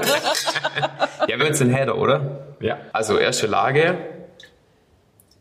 relativ kühle Lage. An der Stelle, wo die Lemberger wachsen, geht der Häder eigentlich schon dreht so ab. Jahr? 19. 19 junger Wein. dreht ab Richtung Norden. Also es ist wirklich Schön. sehr kühl. Für mich hat Häder immer so eine ähm, ziemlich intensive Sauerkirschnote und ist auch der Lemberger mit der meisten Säure. Also der hat in manchen Jahren schon mehr Säure gehabt als der Gutsriesling. Deswegen ist er auch so ein bisschen mein, mein Lieblings-Lemberger bei uns im, im Sortiment, weil er halt auf der einen Seite ähm, schon irgendwie ähm, eine Frische mit sich bringt und eine Verspieltheit hat durch die Säure auch, dass er, dass er so, dass du das einen Abend lang trinken kannst auf einer Party oder so, ohne dass es dich zu satt macht. Aber gleichzeitig hat er auch genügend Komplexität, um irgendwie mit den großen Gewächsen mitzuhalten oder ähm, um zum Essen zu funktionieren. Und deswegen finde ich das ein, ein Also ist wie gesagt mein Lieblingswein, weil er halt so zu, zu fast jeder Situation ganz gut passt. Ist schon eine ganz gute Party dann.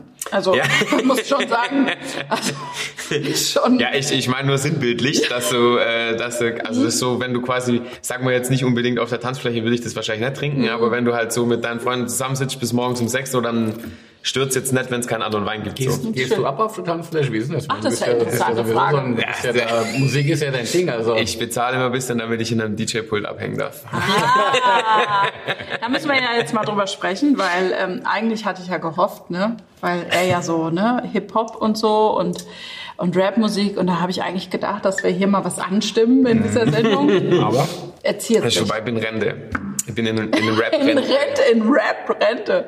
Ich hätte bestimmt den Philipp dazu gekriegt, dass wir dir so ein, so ein Back-Ding, Beatbox so macht. Beatbox machen irgendwie oder so. Das hätten wir hingekriegt. würden wir noch hinkriegen. Ja. Voll. Also äh, ich habe eigentlich auch schon heimlich geübt, aber da ist nichts. Ne? Also gut, aber tatsächlich äh, war das bei dir so, du, also während der Philipp zum Beispiel immer sagt, es war klar, dass ich Winzer werde, bei dir war das gar nicht so klar, ne? Da Nee, gab es die nee. Musik und da gab es Graffiti und Zeichnen und Ich war, glaube ich, in der 10. Klasse der Einzige in meiner Stufe, der wusste, was er werden wollte. Und das war nicht Winzer. Ich, ich, war, ich wollte eigentlich, ich wollte damals äh, Autos designen. Weil ich konnte gut zeichnen. Ähm, und ich habe auch mein Abi nur durch mein Kunst-LK bestanden. Wie gesagt, mein Mathe habe ich ja vorhin schon erklärt, wie das abgelaufen ist. Und ja, künstlerisch war ich halt ein bisschen begabter. Und ähm, dann habe ich gedacht, ich will irgendwie Grafikdesign oder so machen. Und dann ist mir auch klar geworden, dass, man, dass es da schwer wird mit äh, Jobs und man muss sich dann spezialisieren. Und dann war so, äh, neben Stuttgart zu wohnen, habe ich halt gedacht, Autos haben mich immer, immer gereizt, da will ich in die Richtung gehen. dein Vater hat es dann ganz clever gemacht eigentlich, ne? Der hat so einen äh, Berater reingeholt. Ja. Die, ja, nee, das finde ich total gut. Weil ich meine, wenn der dir gesagt hätte, ah nee oder so, aber da so einen externen Berater reinzuholen, Ja, also mein Vater hat immer mir quasi äh, das offen gelassen, hat gesagt, er wird mich zu nichts zwingen, ich kann machen, was ich will. Für mich war auch klar, dass ich das nicht will, aber gleichzeitig habe ich halt gedacht, nee, die Familientradition, ich, hab, ich muss dazu sagen, ich habe vier Schwestern, aber die haben alle schon einen anderen Weg eingeschlagen gehabt und die kleine Schwester war zu jung und äh, dann hing es halt wirklich an mir und dann, ich wollte jetzt auch nicht, dass wegen mir die Familientradition abbricht. Vor allem, weil das Weingut auch so ein, so ein Heimathafen irgendwie, glaube ich, für die ganze Familie ist, dass ich mir nicht vorstellen hätte können, dass das irgendwann nicht mehr existiert so in dem Sinn. Und deswegen war ich auch selber hin und her gerissen und mein Vater hat mich das, wir haben also, wir, wir haben nie so Vater-Sohn-Gespräche geführt oder so, das gab es bei uns nicht. Wir, wir sind nicht so, wir sind jetzt so eine Familie, aber wir haben, ähm, mein Vater hat mich dann einmal, da war ich in der 12. Klasse, hat er gesagt, so an dem und dem Abend musst du Zeit nehmen und dann hat er mich zum Festbau eingeladen in Wengerthäuser. Das fand ich total seltsam und äh, war ganz komische Situation, aber, Okay.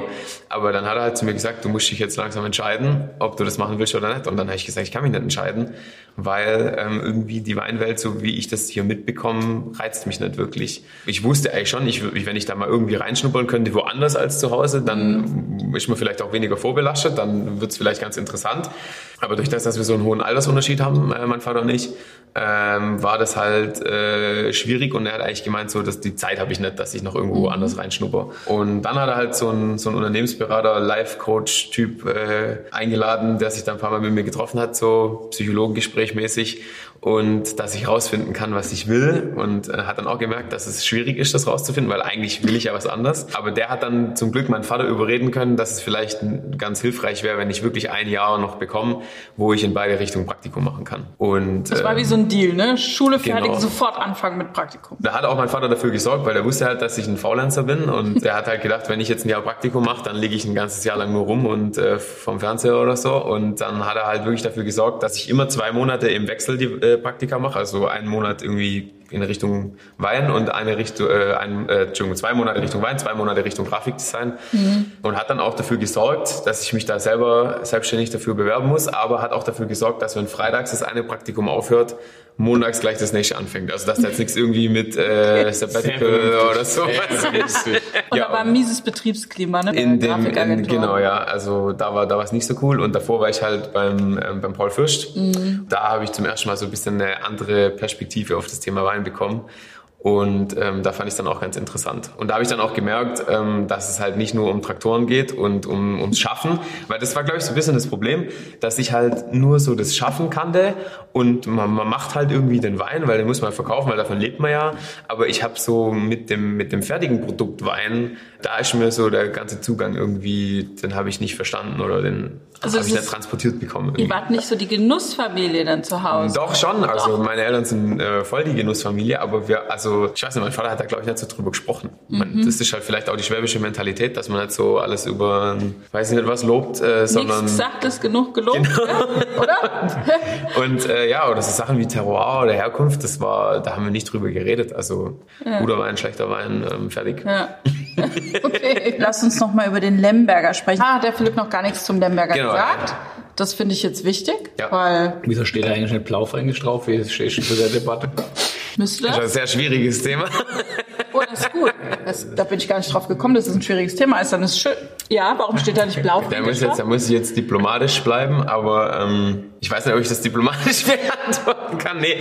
Haus Also raus. man muss dazu sagen, bei uns ist natürlich in der Region heißt es halt einfach Lemberger. Mhm. Und ähm, durch diese TL-Geschichte ist es halt sehr schwer, ähm, Lemberger zu vermarkten, weil die Leute immer die Assoziation Trollinger mit Lemberger im Kopf haben und dann halt immer an so einen Limo-Wein denken. Das hat halt leider dieser TL, der halt so das Nationalgetränk in Württemberg ist, hat halt leider auch nachhaltig den Ruf vom Lemberger geschädigt. Als äh, die Leute denken halt, dass das auch so ein so ein einfacher Rotwein ist halt. Dann habe ich mal ähm, eine Zeit lang versucht, Blaufränkisch aufs Etikett zu schreiben, um die Leute darauf aufmerksam zu machen, weil es gibt auch eben Lemberger in anderen Regionen außerhalb von Württemberg in Deutschland und die haben ziemlich schnell kapiert, dass äh, der Name Lemberger dass der halt verheizt ist, dass das schwierig wird und haben dann halt Blaufränkisch draufgeschrieben, weil so ist ja die österreichische Bezeichnung. Und die haben gemerkt, dass es deutlich einfacher ist. Und dann habe ich das auch mal äh, eine Zeit lang gemacht. Das waren dann aber einigen Kollegen nicht so recht, weil die wollten halt, dass wir in Württemberg traditionell zu unserem Namen stehen. Und ähm, dann haben wir das wieder Lemberger genannt, um den Frieden zu wahren. Aber durch diese ganze Debatte ist, glaube ich, das Thema so ein bisschen in den Fokus gerückt und Leute haben das mitgekriegt, die sich vielleicht sonst nicht mit Lemberger beschäftigt hätten. Und dadurch hat, glaube ich, der Lemberger mittlerweile schon auch ein anderes Standing bekommen in den letzten paar Jahren. Und die Leute, zumindest in der Weinbubble, sind deutlich offener für Ja, Lemberger. vor, vor allem, weil's, weil, weil, weil ihr es seriös macht. Also äh, nicht nur du, sondern auch deine Kollegen. Ja, ja. Der Lemberger wird als die hochwertige Rotweinsorte der Region äh, gesehen und ähm, Haben wir, es- haben wir aber damals auch schon gemacht, Ja. aber es wollte keiner wissen.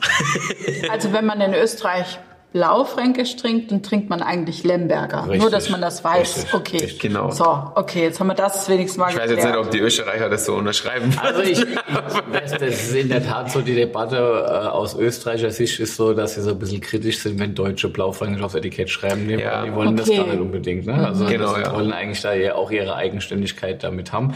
Sei es wie es sei, ich fragte das, weil ähm, natürlich der Wein äh, diese Assoziation von einem guten Blaufränkisch eben halt auch hervorruft. Also im Burgenland gibt es ja da wirklich äh, auch eine große Historie für, ich sag mal, großen, trockenen äh, Rotwein ähm, aus der Rebsorte Lemberger Schrägstrich Blaufränkisch. Und ich finde, dass das absolut in dieser Tradition äh, ist von der Stilistik her.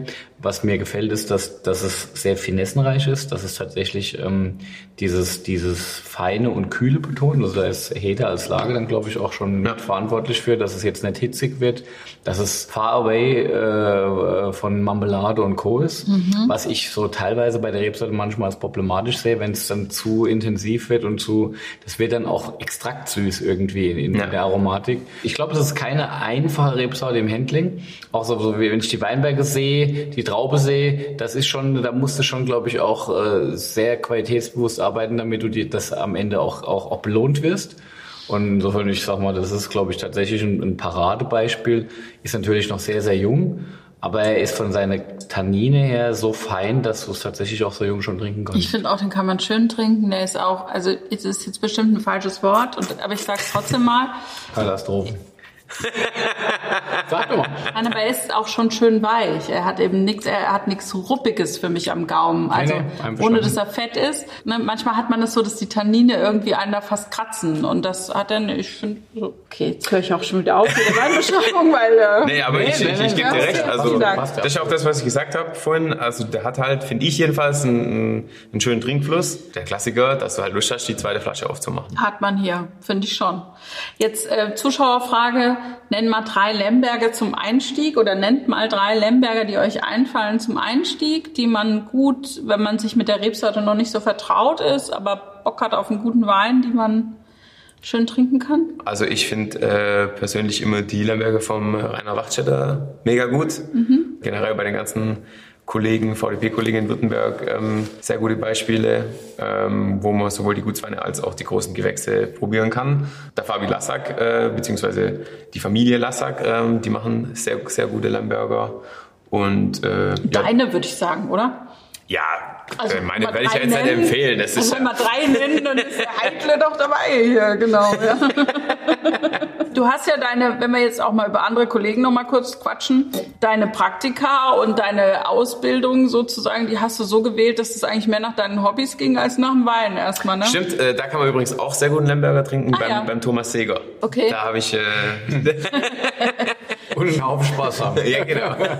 Deswegen hast du das ausgewählt. Ne? Wie hast du das gemacht? Hast du die alle vorher gecastet und gedacht, ach geil, nee, ich der fährt, da, also, Motorrad oder? Ich habe da einfach Glück gehabt, weil okay. ich war ja wie gesagt beim Paul Fisch und der hat irgendwie zusammen mit dem Thomas äh, haben die Fässer gekauft. Mhm. Auf jeden Fall waren wir, als ich dort im Praktikum war, haben wir Betriebsausflug gemacht zum Thomas Seger. Okay. Dann sind wir da in den Keller gelaufen und wie gesagt, ich war ja noch so damals äh, im Kopf äh, der Meinung, dass halt die meisten Winzer nur Wein als Hobby haben und sonst nichts kennen. So kann ich es halt von meinem Vater, der hat nur Wein als Interessen gehabt und Joggen. Mhm. Und dann waren wir halt beim, beim, beim Thomas Seger und laufen da in, ins Weingut rein, in den Keller und mittendrin stehen da irgendwie drei Harleys komplett zerlegt. Und dann habe ich gedacht, was geht hier ab? Der kann doch nicht einfach mitten im Weinkeller an Harleys rumschrauben. Aber hat er gemacht. Für das, dass mich damals dieses ganze Fahrzeugthema und Tuning-Thema vielleicht ein bisschen interessiert hat, habe ich dann später bei dem meine Ausbildung auch gemacht. Ah ja, cool. Du hast ja deinen Einstiegswein, würde ich mal sagen, den habe ich ja auch probieren dürfen bei dir im Weingut, der Ritzling. Ja. Der, der nimmt ja so ein bisschen dein Hobby des Zeichnen auf, im Etikett, sag ich mal. Ja.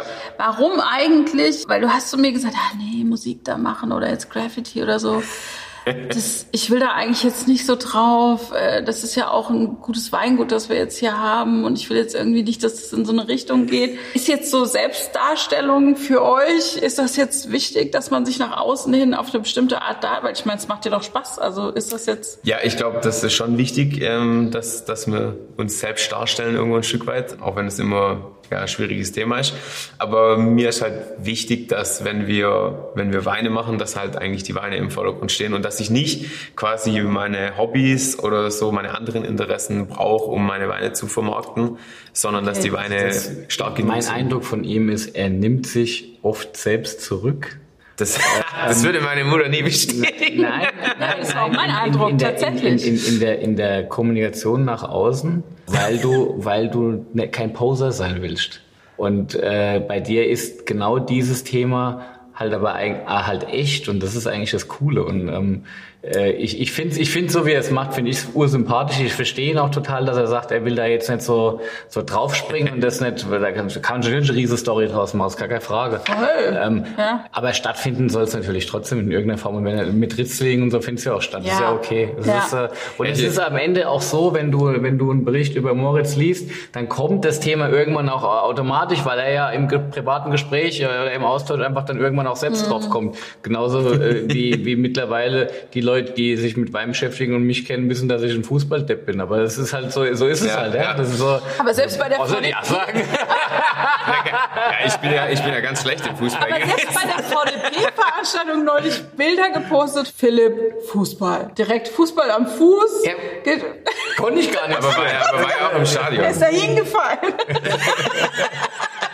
aber ist nicht vielleicht auch das, also jetzt so ein Hobby, wie zum Beispiel der Fußball oder jetzt hier das Graffiti oder so. Kann es nicht auch eine Art sein, junge Leute oder Leute, die sich sonst nicht so mit Wein beschäftigen, eigentlich zu einem gut gemachten Einstiegswein zu bringen. Das machen wir aber auch. Also äh, ich bin da vielleicht ein bisschen zurückhaltender geworden, weil ganz am Anfang, als ich zu Hause eingestiegen bin, habe ich damals, war ich noch aktiv am Rappen auch, habe ich eine Freestyle-Battle gewonnen. Da hatten wir zu Hause eine Veranstaltung und ich habe zu meinem Vater gesagt, ich muss heute eine Stunde früher gehen, weil ich habe es ins Finale geschafft und ich würde da gerne dann auch mitmachen. ja. Äh, und, ähm, mein Vater war stinksauer, hat gemeint, ah, ja, dann geh halt, wenn es so wichtig ist. Ähm, und dann habe ich tatsächlich gewonnen und es gab 500 Euro Preisgeld und dann bin ich halt abends am nächsten Morgen am Frühstückstisch gekommen, habe die 500 Euro auf den Tisch geknallt, habe gesagt, so, ich habe gewonnen, danke.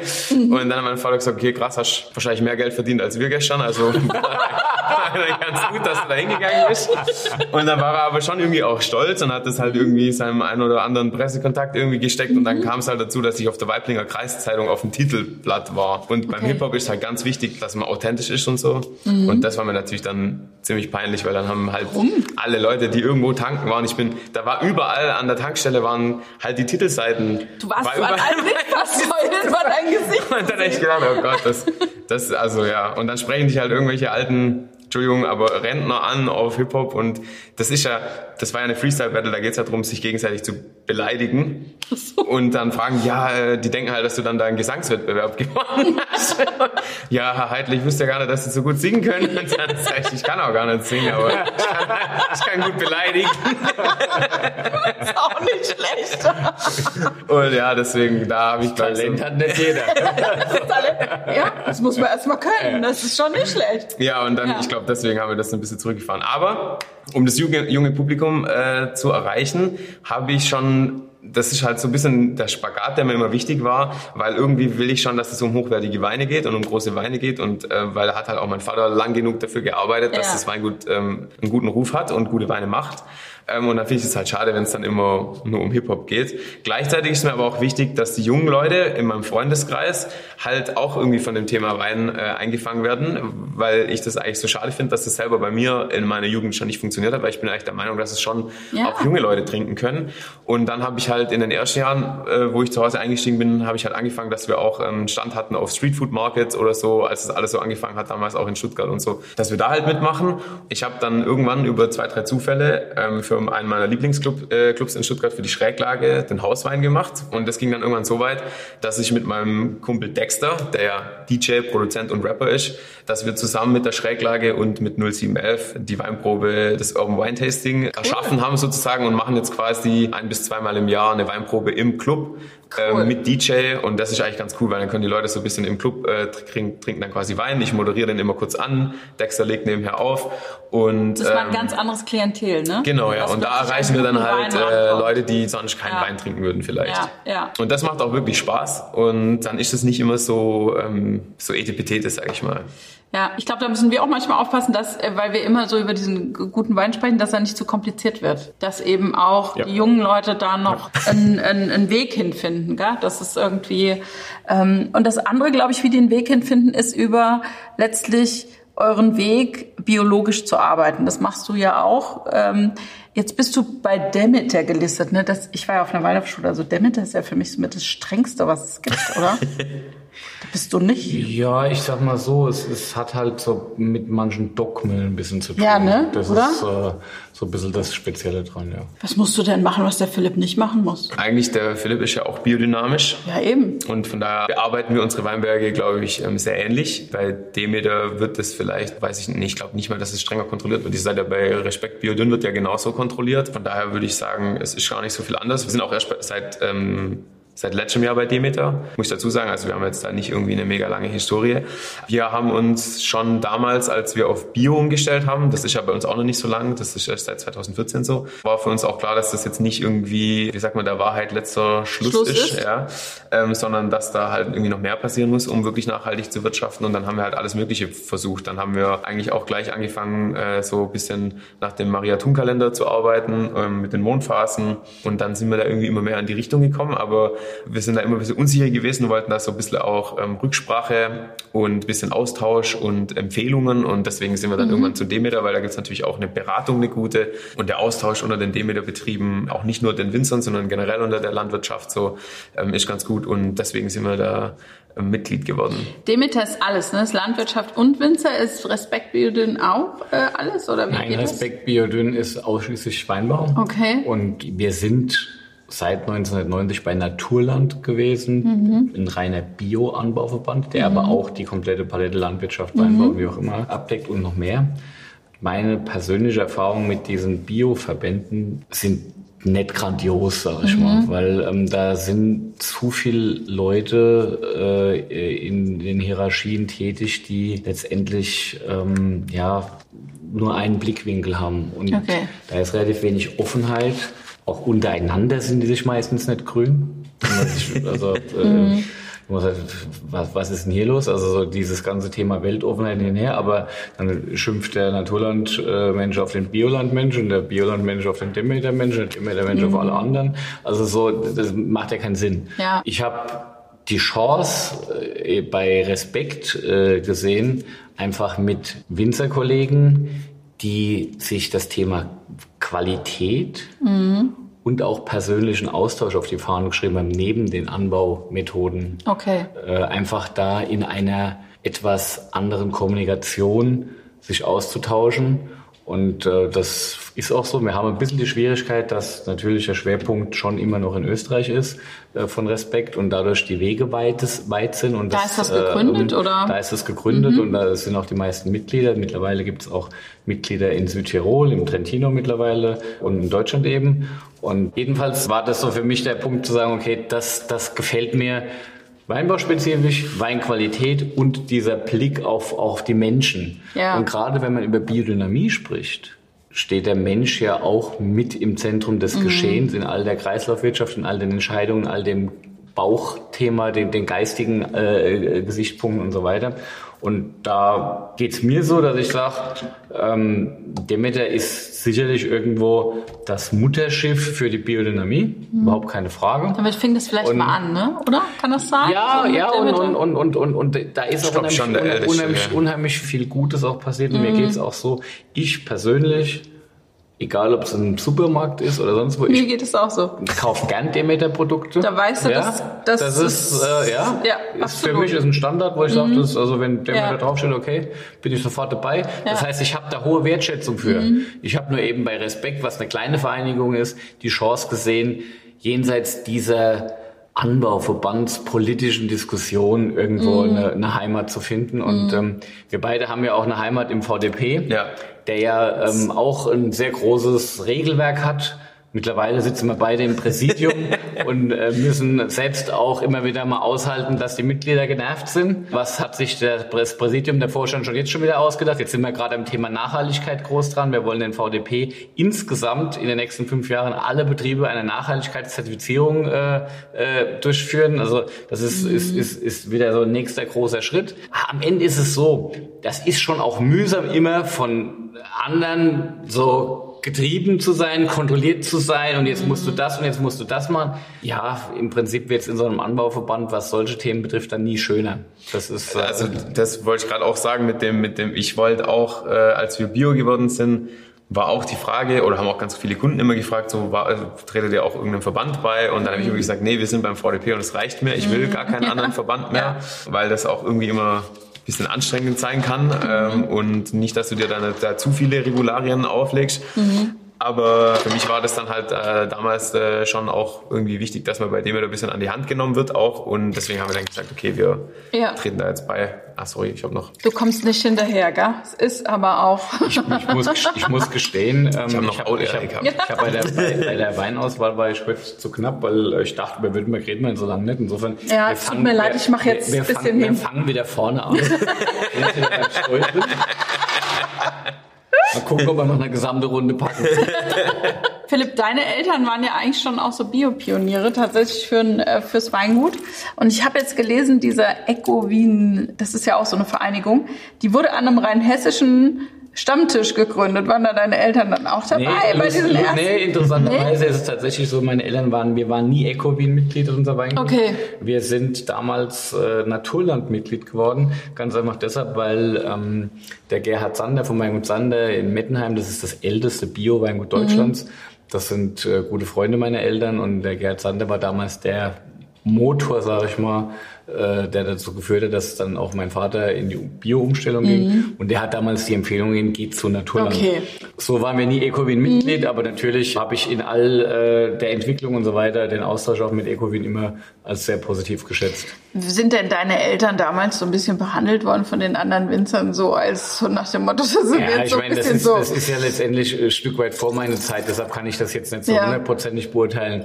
Aber ja, klar ich meine, das ist äh, war schon, also der, der, der, der kritische Blick auf das, geht das gut? Ja. Heute weiß man das ja. Heute ist, sind ja viele Biobetriebe erfolgreich. Und insofern, wenn heute einer sagt, ich stelle auf Bio um, ähm, dann äh, denkt der Nachbar vielleicht nur, okay, der auch noch, vielleicht muss ich auch nachdenken. Damals war es halt so, ähm, dass es eher so war, was ist es, der verrückt? Also ein Satz äh, ist, ist, ist äh, noch äh, zu Hause in Erinnerung.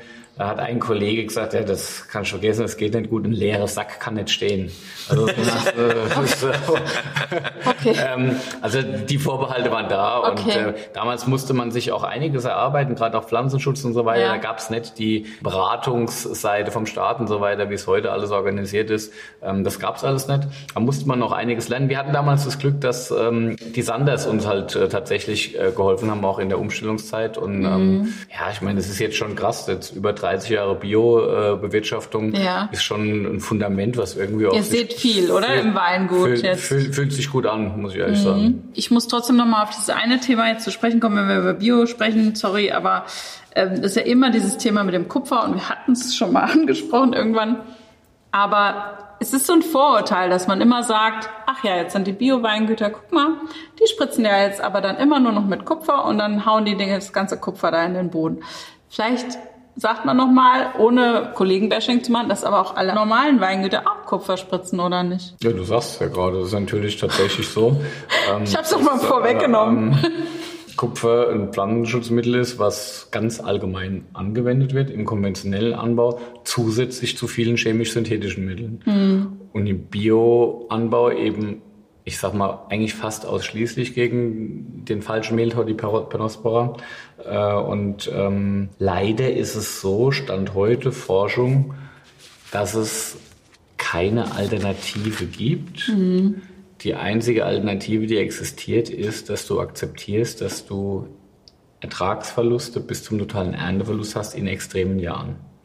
Wie diesem Wie Jahr. dieses Jahr wahrscheinlich, oder? Und insofern ist äh, die Bio-Verordnung mit der Möglichkeit, mit äh, Kleinstmengen an Kupfer zu arbeiten. Es ist weniger als in einem normalen äh, Betrieb, richtig? Der darf drei, mehr Kupfer. drei Kilo pro Hektar und Jahr. Mhm. EU-weit sechs Kilo, in Deutschland drei Kilo. Okay. Und ähm, das ist äh, das, was man theoretisch auch mit einer Spritzung im konventionellen Anbau ausbringen darf. Okay. Das ist ein Kompromiss. Das ist eine Kompromisslösung, die nicht geil ist, aber es gibt keine andere Lösung. Auf der Suche nach was Neuem sozusagen. Jetzt experimentierst du aber mit so Mikroorganismen, richtig? Ja, das ist eigentlich, muss ich dazu sagen, eher die, die, die, das Projekt, oder das ist kein Projekt, aber das, ähm, unser Außenbetriebsleiter experimentiert damit sehr viel. Wir, das war auch, wie gesagt, ein Grund, warum wir uns der Biodynamie dann auch ähm, mit auseinandergesetzt haben, weil wir halt auch gesagt haben, das Kupfer ist halt immer noch, also du brauchst immer noch Kupfer und wir wollen halt schon irgendwie davon so gut wie möglich weg. Und äh, das war auch damals dann der Grund, ähm, als wir äh, auf Bio umgestellt haben. Ich habe, ich sage immer, das ist so ein bisschen wie mit dem Atomausstieg. Ähm, wenn du das halt nicht machst, so dann zwingst du dich auch gar nicht da irgendwie weiter zu forschen. Oder jetzt von, von mir aus mit den Elektromotoren. Das ist alles ein sehr komplexes Thema, wo ich auch gar keine Meinung irgendwie ähm, dazu äußern will, weil da gibt es einfach viele, viele Punkte, die man berücksichtigen muss. Aber ich denke, wenn man nicht diesen Schritt irgendwann mal geht und sich da quasi irgendwo selber ein Stück weit beschneidet oder reglementiert, dann, ähm, dann kommt auch keine Innovation, äh, was Neues zu entwickeln oder eine Alternative zu entwickeln. Und da versuchen wir halt gerade mit allem Möglichen zu experimentieren, um halt langfristig davon irgendwie wegzukommen von dem Kupfer. Aber man muss auch dazu sagen, die Mengen, die ausgebracht werden heutzutage, die sind so klein. Es gibt ja mittlerweile ganz andere ähm, technische Möglichkeiten ähm, der Ausbringung mit Injektordüsen und so weiter. Das sind ja wirklich nur noch ganz feine. Das ist ja kein, man spritzt ja nicht mehr, sondern das ist ja eigentlich ein Nebel, der da rauskommt aus, der, aus der Spritze. Der eigentlich auch auf den Blättern haften bleibt, mehr Genau, oder ja. minder, oder? Wobei äh, im Endeffekt landet es natürlich dann trotzdem auf dem Boden irgendwann langfristig, aber die Mengen sind so gering, dass es immer noch da ist und deswegen auch immer noch schlecht ist, aber halt nicht mehr. Ja. Das ist halt natürlich auch immer das Totschlagargument. Ähm, von konventionellen Winzern, aber ich bin generell auch dagegen, da immer so dieses konventionellen gegen Bio-Ding äh, auszupacken, ähm, weil man darf auch nicht vergessen, dass die konventionellen Winzer auch sehr viel Nachhaltiges tun und auch ähm, sehr zum Teil sehr große oder sehr artenreiche Begrünungen haben. Also ich finde, man darf da nicht immer so äh, Vom Prinzip ist es ja äh, euer aller Bin ich Interesse. voll bei dir. Bin Und, voll und vom. Prinzip ist ja euer aller Interesse, den Boden möglichst gesund zu halten, Genau. weil da wachsen ja eure Reben, oder? Ist mal ehrlich. Überhaupt keine Frage und es ist vor allem so, jeder, der einen anständigen, guten Wein machen will, der so ein bisschen über Herkunft nachdenkt, ähm, der wird sich automatisch damit beschäftigen, was er tun kann, um hier nachhaltig so zu wirtschaften, dass die Reben sich wohlfühlen, dass es authentisch ist und dass Ja. es gut ist. Und ähm, ob man jetzt eine Zertifizierung hat oder ob man seinen eigenen Weg in irgendeiner Form geht, ähm, was dann am Ende besser und schlechter ist, sei dahingestellt. Ja. Jeder muss seinen Weg für sich finden, äh, wo er sich zu Hause fühlt und Mhm. ähm, ist nirgends alles perfekt. Muss man einfach so sehen. Ja, Ja. leider. Was ist denn am Philipp nicht perfekt? Du arbeitest ja mit dem jetzt, du arbeitest ja mit dem jetzt zusammen da beim VDP und so. Da kann ich jetzt Wir eigentlich leben so... hier von schmutzigen Geschichten. Ich Ja. Ja, der hat einmal war er eine ziemliche Spaßbremse, Echt? aber das war eine, vielleicht eine interne Geschichte. Oh. Als wir da ähm, Vorstandstagung hatten, äh, die Klausurtagung hatten. Elmo. Äh, ja. Da haben wir Das euch sämtliche- aber schön, schön gemacht. Da haben, wir, da haben wir irgendwann nachts, als dann alle genug getrunken haben, haben wir uns immer für andere Personen ausgegeben, haben dann an der Rezeption gesagt, wir hätten den Schlüssel verloren und ähm, haben dann halt mitten in der Nacht sämtliche Zimmer gestürmt von Leuten, die schon im Bett waren. Und da, hat der- da hat der Philipp dann irgendwann mal, als wir bei der Hilke Nagel ins Zimmer stürmen wollten, einen Riegel vorgeschoben. Im Nachhinein war das vielleicht das klug. war so ein bisschen ein Papa-Gefühl. Das war das Gefühl, den Jungs jetzt zu sagen, es ist jetzt mal Reicht gut. jetzt. Ihr habt, ihr habt, ihr habt den, den, den armen Adelmann aus dem Bett geholt. Und jetzt ist es mal gut. Philipp, also da bin ich mir sicher, sind viele ganz dankbar. So, Chin Chin, Ich du hast wieder nichts. Ja, ja, Glas, ja, ja, aber weil du nicht hinterher kamst. Nee, so. ich habe ja schneller getrunken. Ach, du hast ja schon ausgetrunken. Ich Ja, habe ja. den nämlich noch gar nicht probiert, was wir da jetzt im Glas haben. Dann haben wir ihn schon Oh, vorher das war gehabt. der erste. Ich hab gesagt, wir sind noch Ach, wir sind wieder beim Mal. noch eine Runde schaffen. Ich wollte schon wieder fragen, was Wir im Ich Glas haben. war, ich war zu knapp in der Weinauswahl. Das Oh, oh, war Aber schmeckt immer noch fantastisch, ist ne? besser wie beim ersten Mal, finde ich. Ja, Also ist also- super. Ja, es braucht halt Zeit. Das braucht Braucht Zeit. Zeit? Braucht Absolut, Zeit? absolut. So, okay, schnell Fragerunde. Moritz, mit welchem Wein verführst du deine Freundin?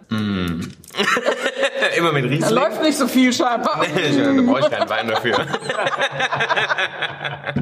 Den trinken wir immer danach dann. Philipp, gibt's ein Buch, das dich geprägt hat? Nein, Nein. Liest du nicht? doch, aber ich kann nicht sagen, dass mich ein Buch geprägt Gibt's ein hat. Buch, das du immer wieder liest? Nein. Nein. Okay. Wenn ich es gelesen habe, habe ich es Hab's gelesen. gelesen, dann fertig. Okay. Was Im ist, Knopf oder sowas. was ist das Coolste am Winzer sein? Ähm, Das da. dass, Ah, dass man sein eigener Chef ist. ja. Was ist das Blödeste? Dass man die ganze Zeit irgendwelche Erwartungen von anderen Leuten erfüllen soll. Dann bringt es nämlich nichts, dass man sein eigener Chef ist.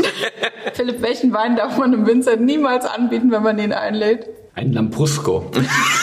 Das stimmt aber auch nicht, da gibt's leckere Sachen. Ja? ganz gut, das ist oder? nur so aus diesen Old Days. Oder, oder aber so ein schöner Italiener in so einer Korbflasche. Das sind so die, die alten Modelle. Ich weiß gar nicht, wo ich das noch krieg, aber vielleicht lasse Ja, ich mal ein ja, und guck, was ja, ist so eine Ich habe mal einen italienischen Rotwein in einer Flasche bekommen, die die Form von einem Maschinengewehr hatte. Oh, Ja, das ist mein lieber Schwan. Okay, Verpackung war gut. In, also es soll übrigens kein Italien-Bashing geben. Nee, nee. Nein. Es gibt leckere Sehr gute Lambrusco und alles. Ne? Also, Ja, ja, ja, um Gottes Willen. Was ist das größte Weingeheimnis, das du je gelernt hast? Ich weiß nicht, ob ich das schon gelernt habe, ehrlich. Ja, Ich glaube auch nicht. Ich glaub's Nee. auch nicht, wenn ich dich so erlebe. Nee, da bin ich immer noch auf der Suche. Was ist deiner Meinung nach die größte Aufgabe der Landwirtschaft in den nächsten Jahren? Nachhaltig zu arbeiten und äh, das Thema Klima im Blick zu haben. Jetzt deine Lieblingsfrage. Wenn Ja. du Superkräfte hättest, welche wären das? Auf jeden Fall fliegen. War das überhaupt nicht falsch? Sorry. Ja, nee, klar. Philipp hat die schon beantwortet. Ist meine Lieblingsfrage. Darf ich auch sagen, warum? ja, warum? Weil die meisten Leute, den, also ich habe das ähm, meine Patenkinder immer gefragt, weil als es um das ganze Thema mit dem Impfen ging, Ja. weil alle haben Angst vor Nebenwirkungen. Ich habe gesagt, vielleicht haben wir auch geile Nebenwirkungen, Könnt fliegen. können fliegen oder so.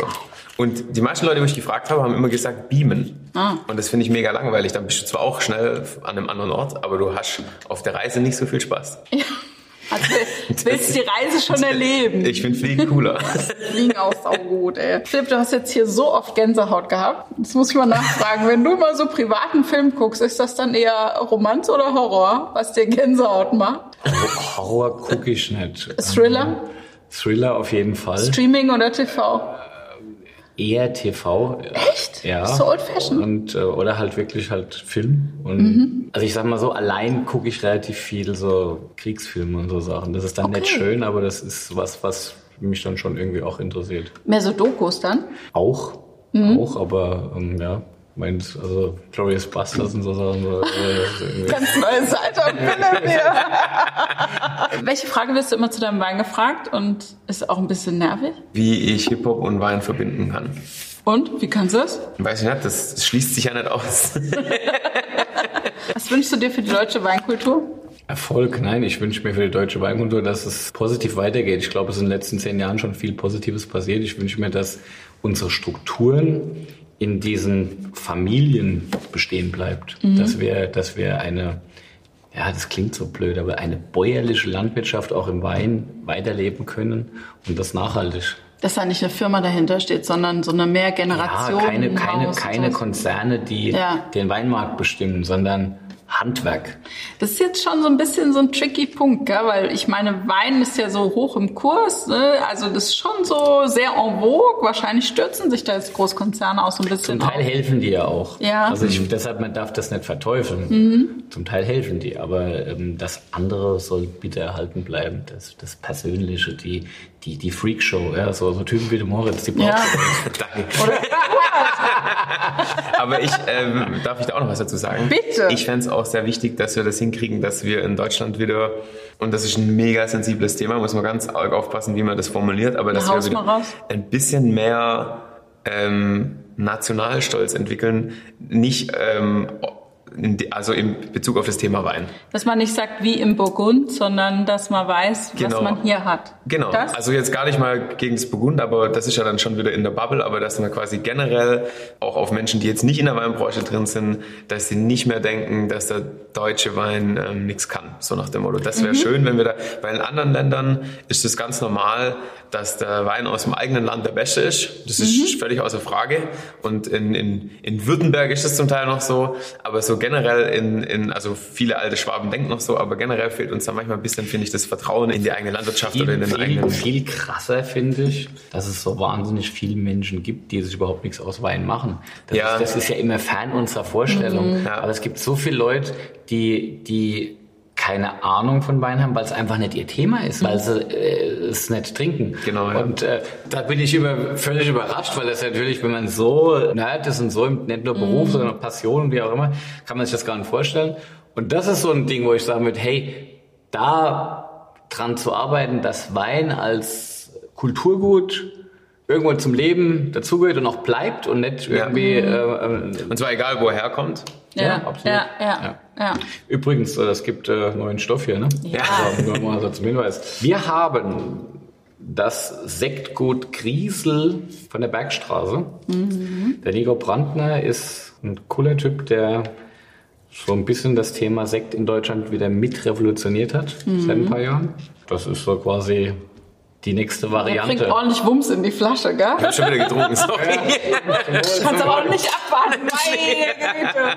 Ein Blanc de Noir, 2018er Jahrgang. Ich habe so ein bisschen Angst, ob das jetzt das richtige Glas ist, was ich da hingestellt habe, Philipp. Also da es richtig gute Schaumwein ist, der Inhalt hat, der Länge hat, der auch Der kann das ab. Textur hat, der ist aus dem Zaldo Universal top. Überhaupt keine Frage. Es gibt Leute, die sagen, sie trinken alle Champagner und wie auch immer nur aus dem Glas. Ich persönlich bin tatsächlich jemand, der es dann doch ein bisschen engmaschiger mag beim äh, Sekten, beim, beim Chambus.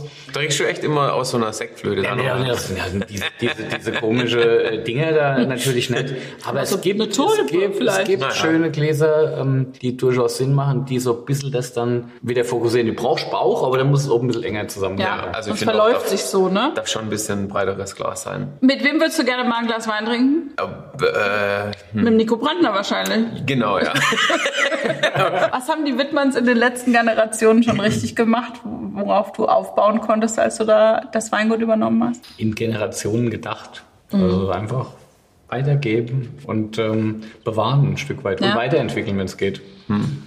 Und das ist am Ende tatsächlich so, das ist auch Verantwortung. Und ob es in der nächsten Generation wieder gelingt, werden wir sehen, ob ich es pack. es vernünftig weiterzugeben, ist auch noch nicht abschließend geklärt. Man weiß, Ich was würde sagen, es passiert. sieht ganz gut aus, ich ich so also, beobachte ich von außen. Ja, ich, ich sag mal so, da ich jetzt mittlerweile auch schon äh, Mitte 40 bin, kann man sagen, ähm, äh, es geht Richtung Herbstmeisterschaft, aber es ist trotzdem noch, noch eine, eine Rückrunde zu spielen. Aber ist es nicht verrückt, dass, ich meine, Mitte 40, das ist ja noch total jung, blutjung, Danke. mittendrin im So- Leben. so- so fühlt aber, sich's an. aber es gibt ja wirklich Betriebe, die übergeben wurden von den Eltern und die waren Mitte 40, das kann man sich heute auch gar nicht mehr Das vorstellen. ist ja auch bei mir tatsächlich so gewesen. Ich bin nach Hause gekommen nach dem Studium und mein Vater äh, war noch ein wirklich junger Mann, in Anführungszeichen, und hat mir trotzdem sehr früh schon Verantwortung übergeben. Und das fand ich mega Toll. cool. Das war Das- mega cool. Und gleichzeitig ist es so, dass er auch heute mit über 70 immer noch voll im Rennen ist und äh, ähm, mit Ehrgeiz und Fleiß bei der Sache ist. Und das meinte ich mit Generationen üb- äh, übergreifend einfach zusammenarbeiten, weitergeben Ja. und dieses Familienthema irgendwie auch zu leben. Ja, Man hat eine also- Verantwortung, ne? Ja. Einfach dann, ja. Und das muss man erhalten, finde ich. Was ist dein geheimes Talent? Das Zeichnen ist ja nicht mehr geheim eigentlich. Ich glaube, sonst habe ich keine Talente. Vielleicht ähm, habe ich noch ein gutes Rhythmusgefühl, würde ich sagen. Ich habe mal einen Tanzkurs gemacht. Ähm, einer meiner besten Freunde hat sich äh, von seiner langzeitigen Freundin äh, getrennt und ähm, Hast du mit ihr einen Tanzkurs nee, gemacht? mit ihm, weil er zu viel, der hatte, das war ganz schlimm, der hat zu viel Freizeit gehabt. Okay. Und, ja, so richtig äh, so mit Bobberwackeln oder so? Nee, ja, so Tanzkurs und So ein- so- für, so für ein klassische. Wir waren, wir waren zu jung, äh, zu alt für die, für die, für den klassischen Tanzkurs. Deswegen waren wir dann mit den ganzen äh, älteren Damen und Herren. Ähm, so die, die, die, die zum Teil, nee, die Damen. zum Teil das zweite Mal geheiratet haben. Okay. Mit denen mussten wir dann tanzen. Und dann war immer so, deswegen vielleicht mein geheimes Talent, da waren die Frauen immer sehr beeindruckt, weil ich sofort beim zweiten Takt schon du Rhythmus drin hatte, ja. wie in großer Führen konnte ich, glaube ich, nicht, aber ich hatte auf jeden Fall Takt, Ta- Rhythmusgefühl. Rhythmusgefühl. Warum hast du den eingeladen? Wegen dem Rhythmusgefühl? Nee, ich dachte, er hat Taktgefühl. Letzte Schnellfrage, Zuschauerfrage. Was war eure größte Weinüberraschung? Also ein Wein, der euch nachhaltig beeindruckt habt in den letzten Jahren? Bei mir war das, glaube ich, wirklich der, ähm, der Gutsriesling vom ähm, Weingut Rudolf Fürst, ähm, weil wir machen äh, regelmäßig ähm, mindestens einmal im Jahr mit unseren Mitarbeitern ähm, so ein bisschen, dass wir zusammenkommen, Weinprobe machen, ein bisschen was essen und so. Und da mache ich dann meistens eine Blindprobe und hatte da noch einen 2012er Pur Mineral Riesling ähm, von Paul Fürst, habe den mit reingeschmuggelt und eigentlich eher, weil ich gedacht habe, oh, so für einen Gutswein, der muss jetzt langsam weg. Ähm, und es war nachher muss weg. Das, das, ich habe eigentlich gedacht, das wird jetzt schwierig. Und es war nachher ähm, einer der besten Weine des Abends. Okay. Und wir haben da auch, ähm, muss man dazu sagen, lauter große Gewächse noch getrunken. Und es war wirklich nur der Gutsriesling. Aber der hat alle ähm, vom Hocker gehauen. Bei mir ist es vor, also jetzt in der kürzeren Vergangenheit ein Wein aus dem Savoyen, Oh. ein Weißwein. Ich muss gestehen, ich habe tatsächlich den Domainnamen nicht mehr im Kopf. Ich habe ein bisschen nachgucken. Ähm, habe ich äh, bei KNU gekauft, da kann man es vielleicht mal googeln, da gibt so viel, so viele äh, Weine aus dem Savoyen gibt's da dann auch nicht. Sehr speziell, ganz originär, was ganz eigenes. Schmeckt irgendwie wie Gletscherwasser auf der einen Seite Okay. und hat irgendwie so ein bisschen, erinnert so ein bisschen an Jura von der Aromatik, teilweise Jura Weiß jetzt eben, aber eigenständig. Auch Otto Hohn, glaube ich, von Rebsorten und also geiler Stoff. Okay. Andere Welt, nicht Riesling, nicht sonst was, aber irgendwie was, wo du sagst, hey wow, ähm, hat was. Und das müssen auch äh, spezielle Verhältnisse sein, äh, die dort äh, eben existieren, wie die da die Trauben wachsen. Also. Ziehst du dir dann so einen Wein dann allein rein und machst dann, oder ist das so unter Freunden, oder? Nein, also ich, bei, bei mir gibt es natürlich beides. Unter Freunden ist das Schöne, dass du viele Flaschen am Abend schaffst und dadurch unheimlich viel äh, auch wieder erlebst. Ja. Aber ich bin tatsächlich jemand, der sich abends auch allein eine Flasche aufmacht. Das kann dann aber sein, dass ich das probiere und dann nicht trinke. Das kann sein, dann mache ich halt die nächste auf. Äh, Und dann, wenn das mir gefällt, dann trinke ich da zwei, drei Gläser davon und dann ist gut. Und ähm, dann probiere ich ihn am nächsten Tag aber wieder, weil der ist ja dann nicht leer. Also das Ja. heißt, dass ich habe dadurch eigentlich immer diese Verändert sich ja dann auch. immer die Möglichkeit auch nochmal zu sehen, was was passiert da, Entwicklung. äh, um Ja. einfach da was nicht zu verpassen. Und ich bin durchaus jemand, der einfach dann halt auch mal wieder ja, blind reingreift und ein Thema sich aufgreift, wo er das Gefühl hat, wo, wenn ich was lese, was irgendwie spannend klingt, dann sage ich, ja, das muss ich irgendwie mal, ähm, das muss ich mal kennenlernen. Das ist ja wie Weiterbildung bei dir. Das ist in dem Fall kein Job. Das ist in dem Fall Passion. Das, Okay. ist, äh, so, das hat mit dem Beruf, Beruf jetzt nichts zu tun. Apropos probieren, gell? Also der ist jetzt auch schon wieder. Meinst du, du könntest noch mal ein Schlückchen da ausgeben? Jetzt oder habe ich, ist jetzt hab ich extra langsam jetzt getrunken. langsam und jetzt bin ich, gell? Moritz, wo willst du sein in 20 Jahren? Wo geht das hin? Will ich in Städten sein. Okay, fein, ja. Und ähm, Dankeschön. Würde mich freuen, wenn, ähm, wenn wir nicht mehr erklären müssen, dass es in Württemberg auch Riesling gibt. Also ich hoffe, wir haben da heute unseren Teil dazu beigetragen. Ja. Also ich vermute, dass der Weißburgunder in Städten Ich glaube auch. wird. Der Weißburgunder, der geht ab. Dumm gelaufen. ja, dann, dann würde ich vielleicht. Und vielleicht aber der Mann mit der Spätburgunder, der soll auch so gut werden. Also Moritz hat echt Spaß gemacht. Vielen Dank, dass du bei uns warst. Danke, hat mir auch Spaß Dankeschön. gemacht. Danke Philipp fürs Unterstützen. Ja, war wie immer Chin, schön. chin. War wie immer schön. Bis zum nächsten Mal.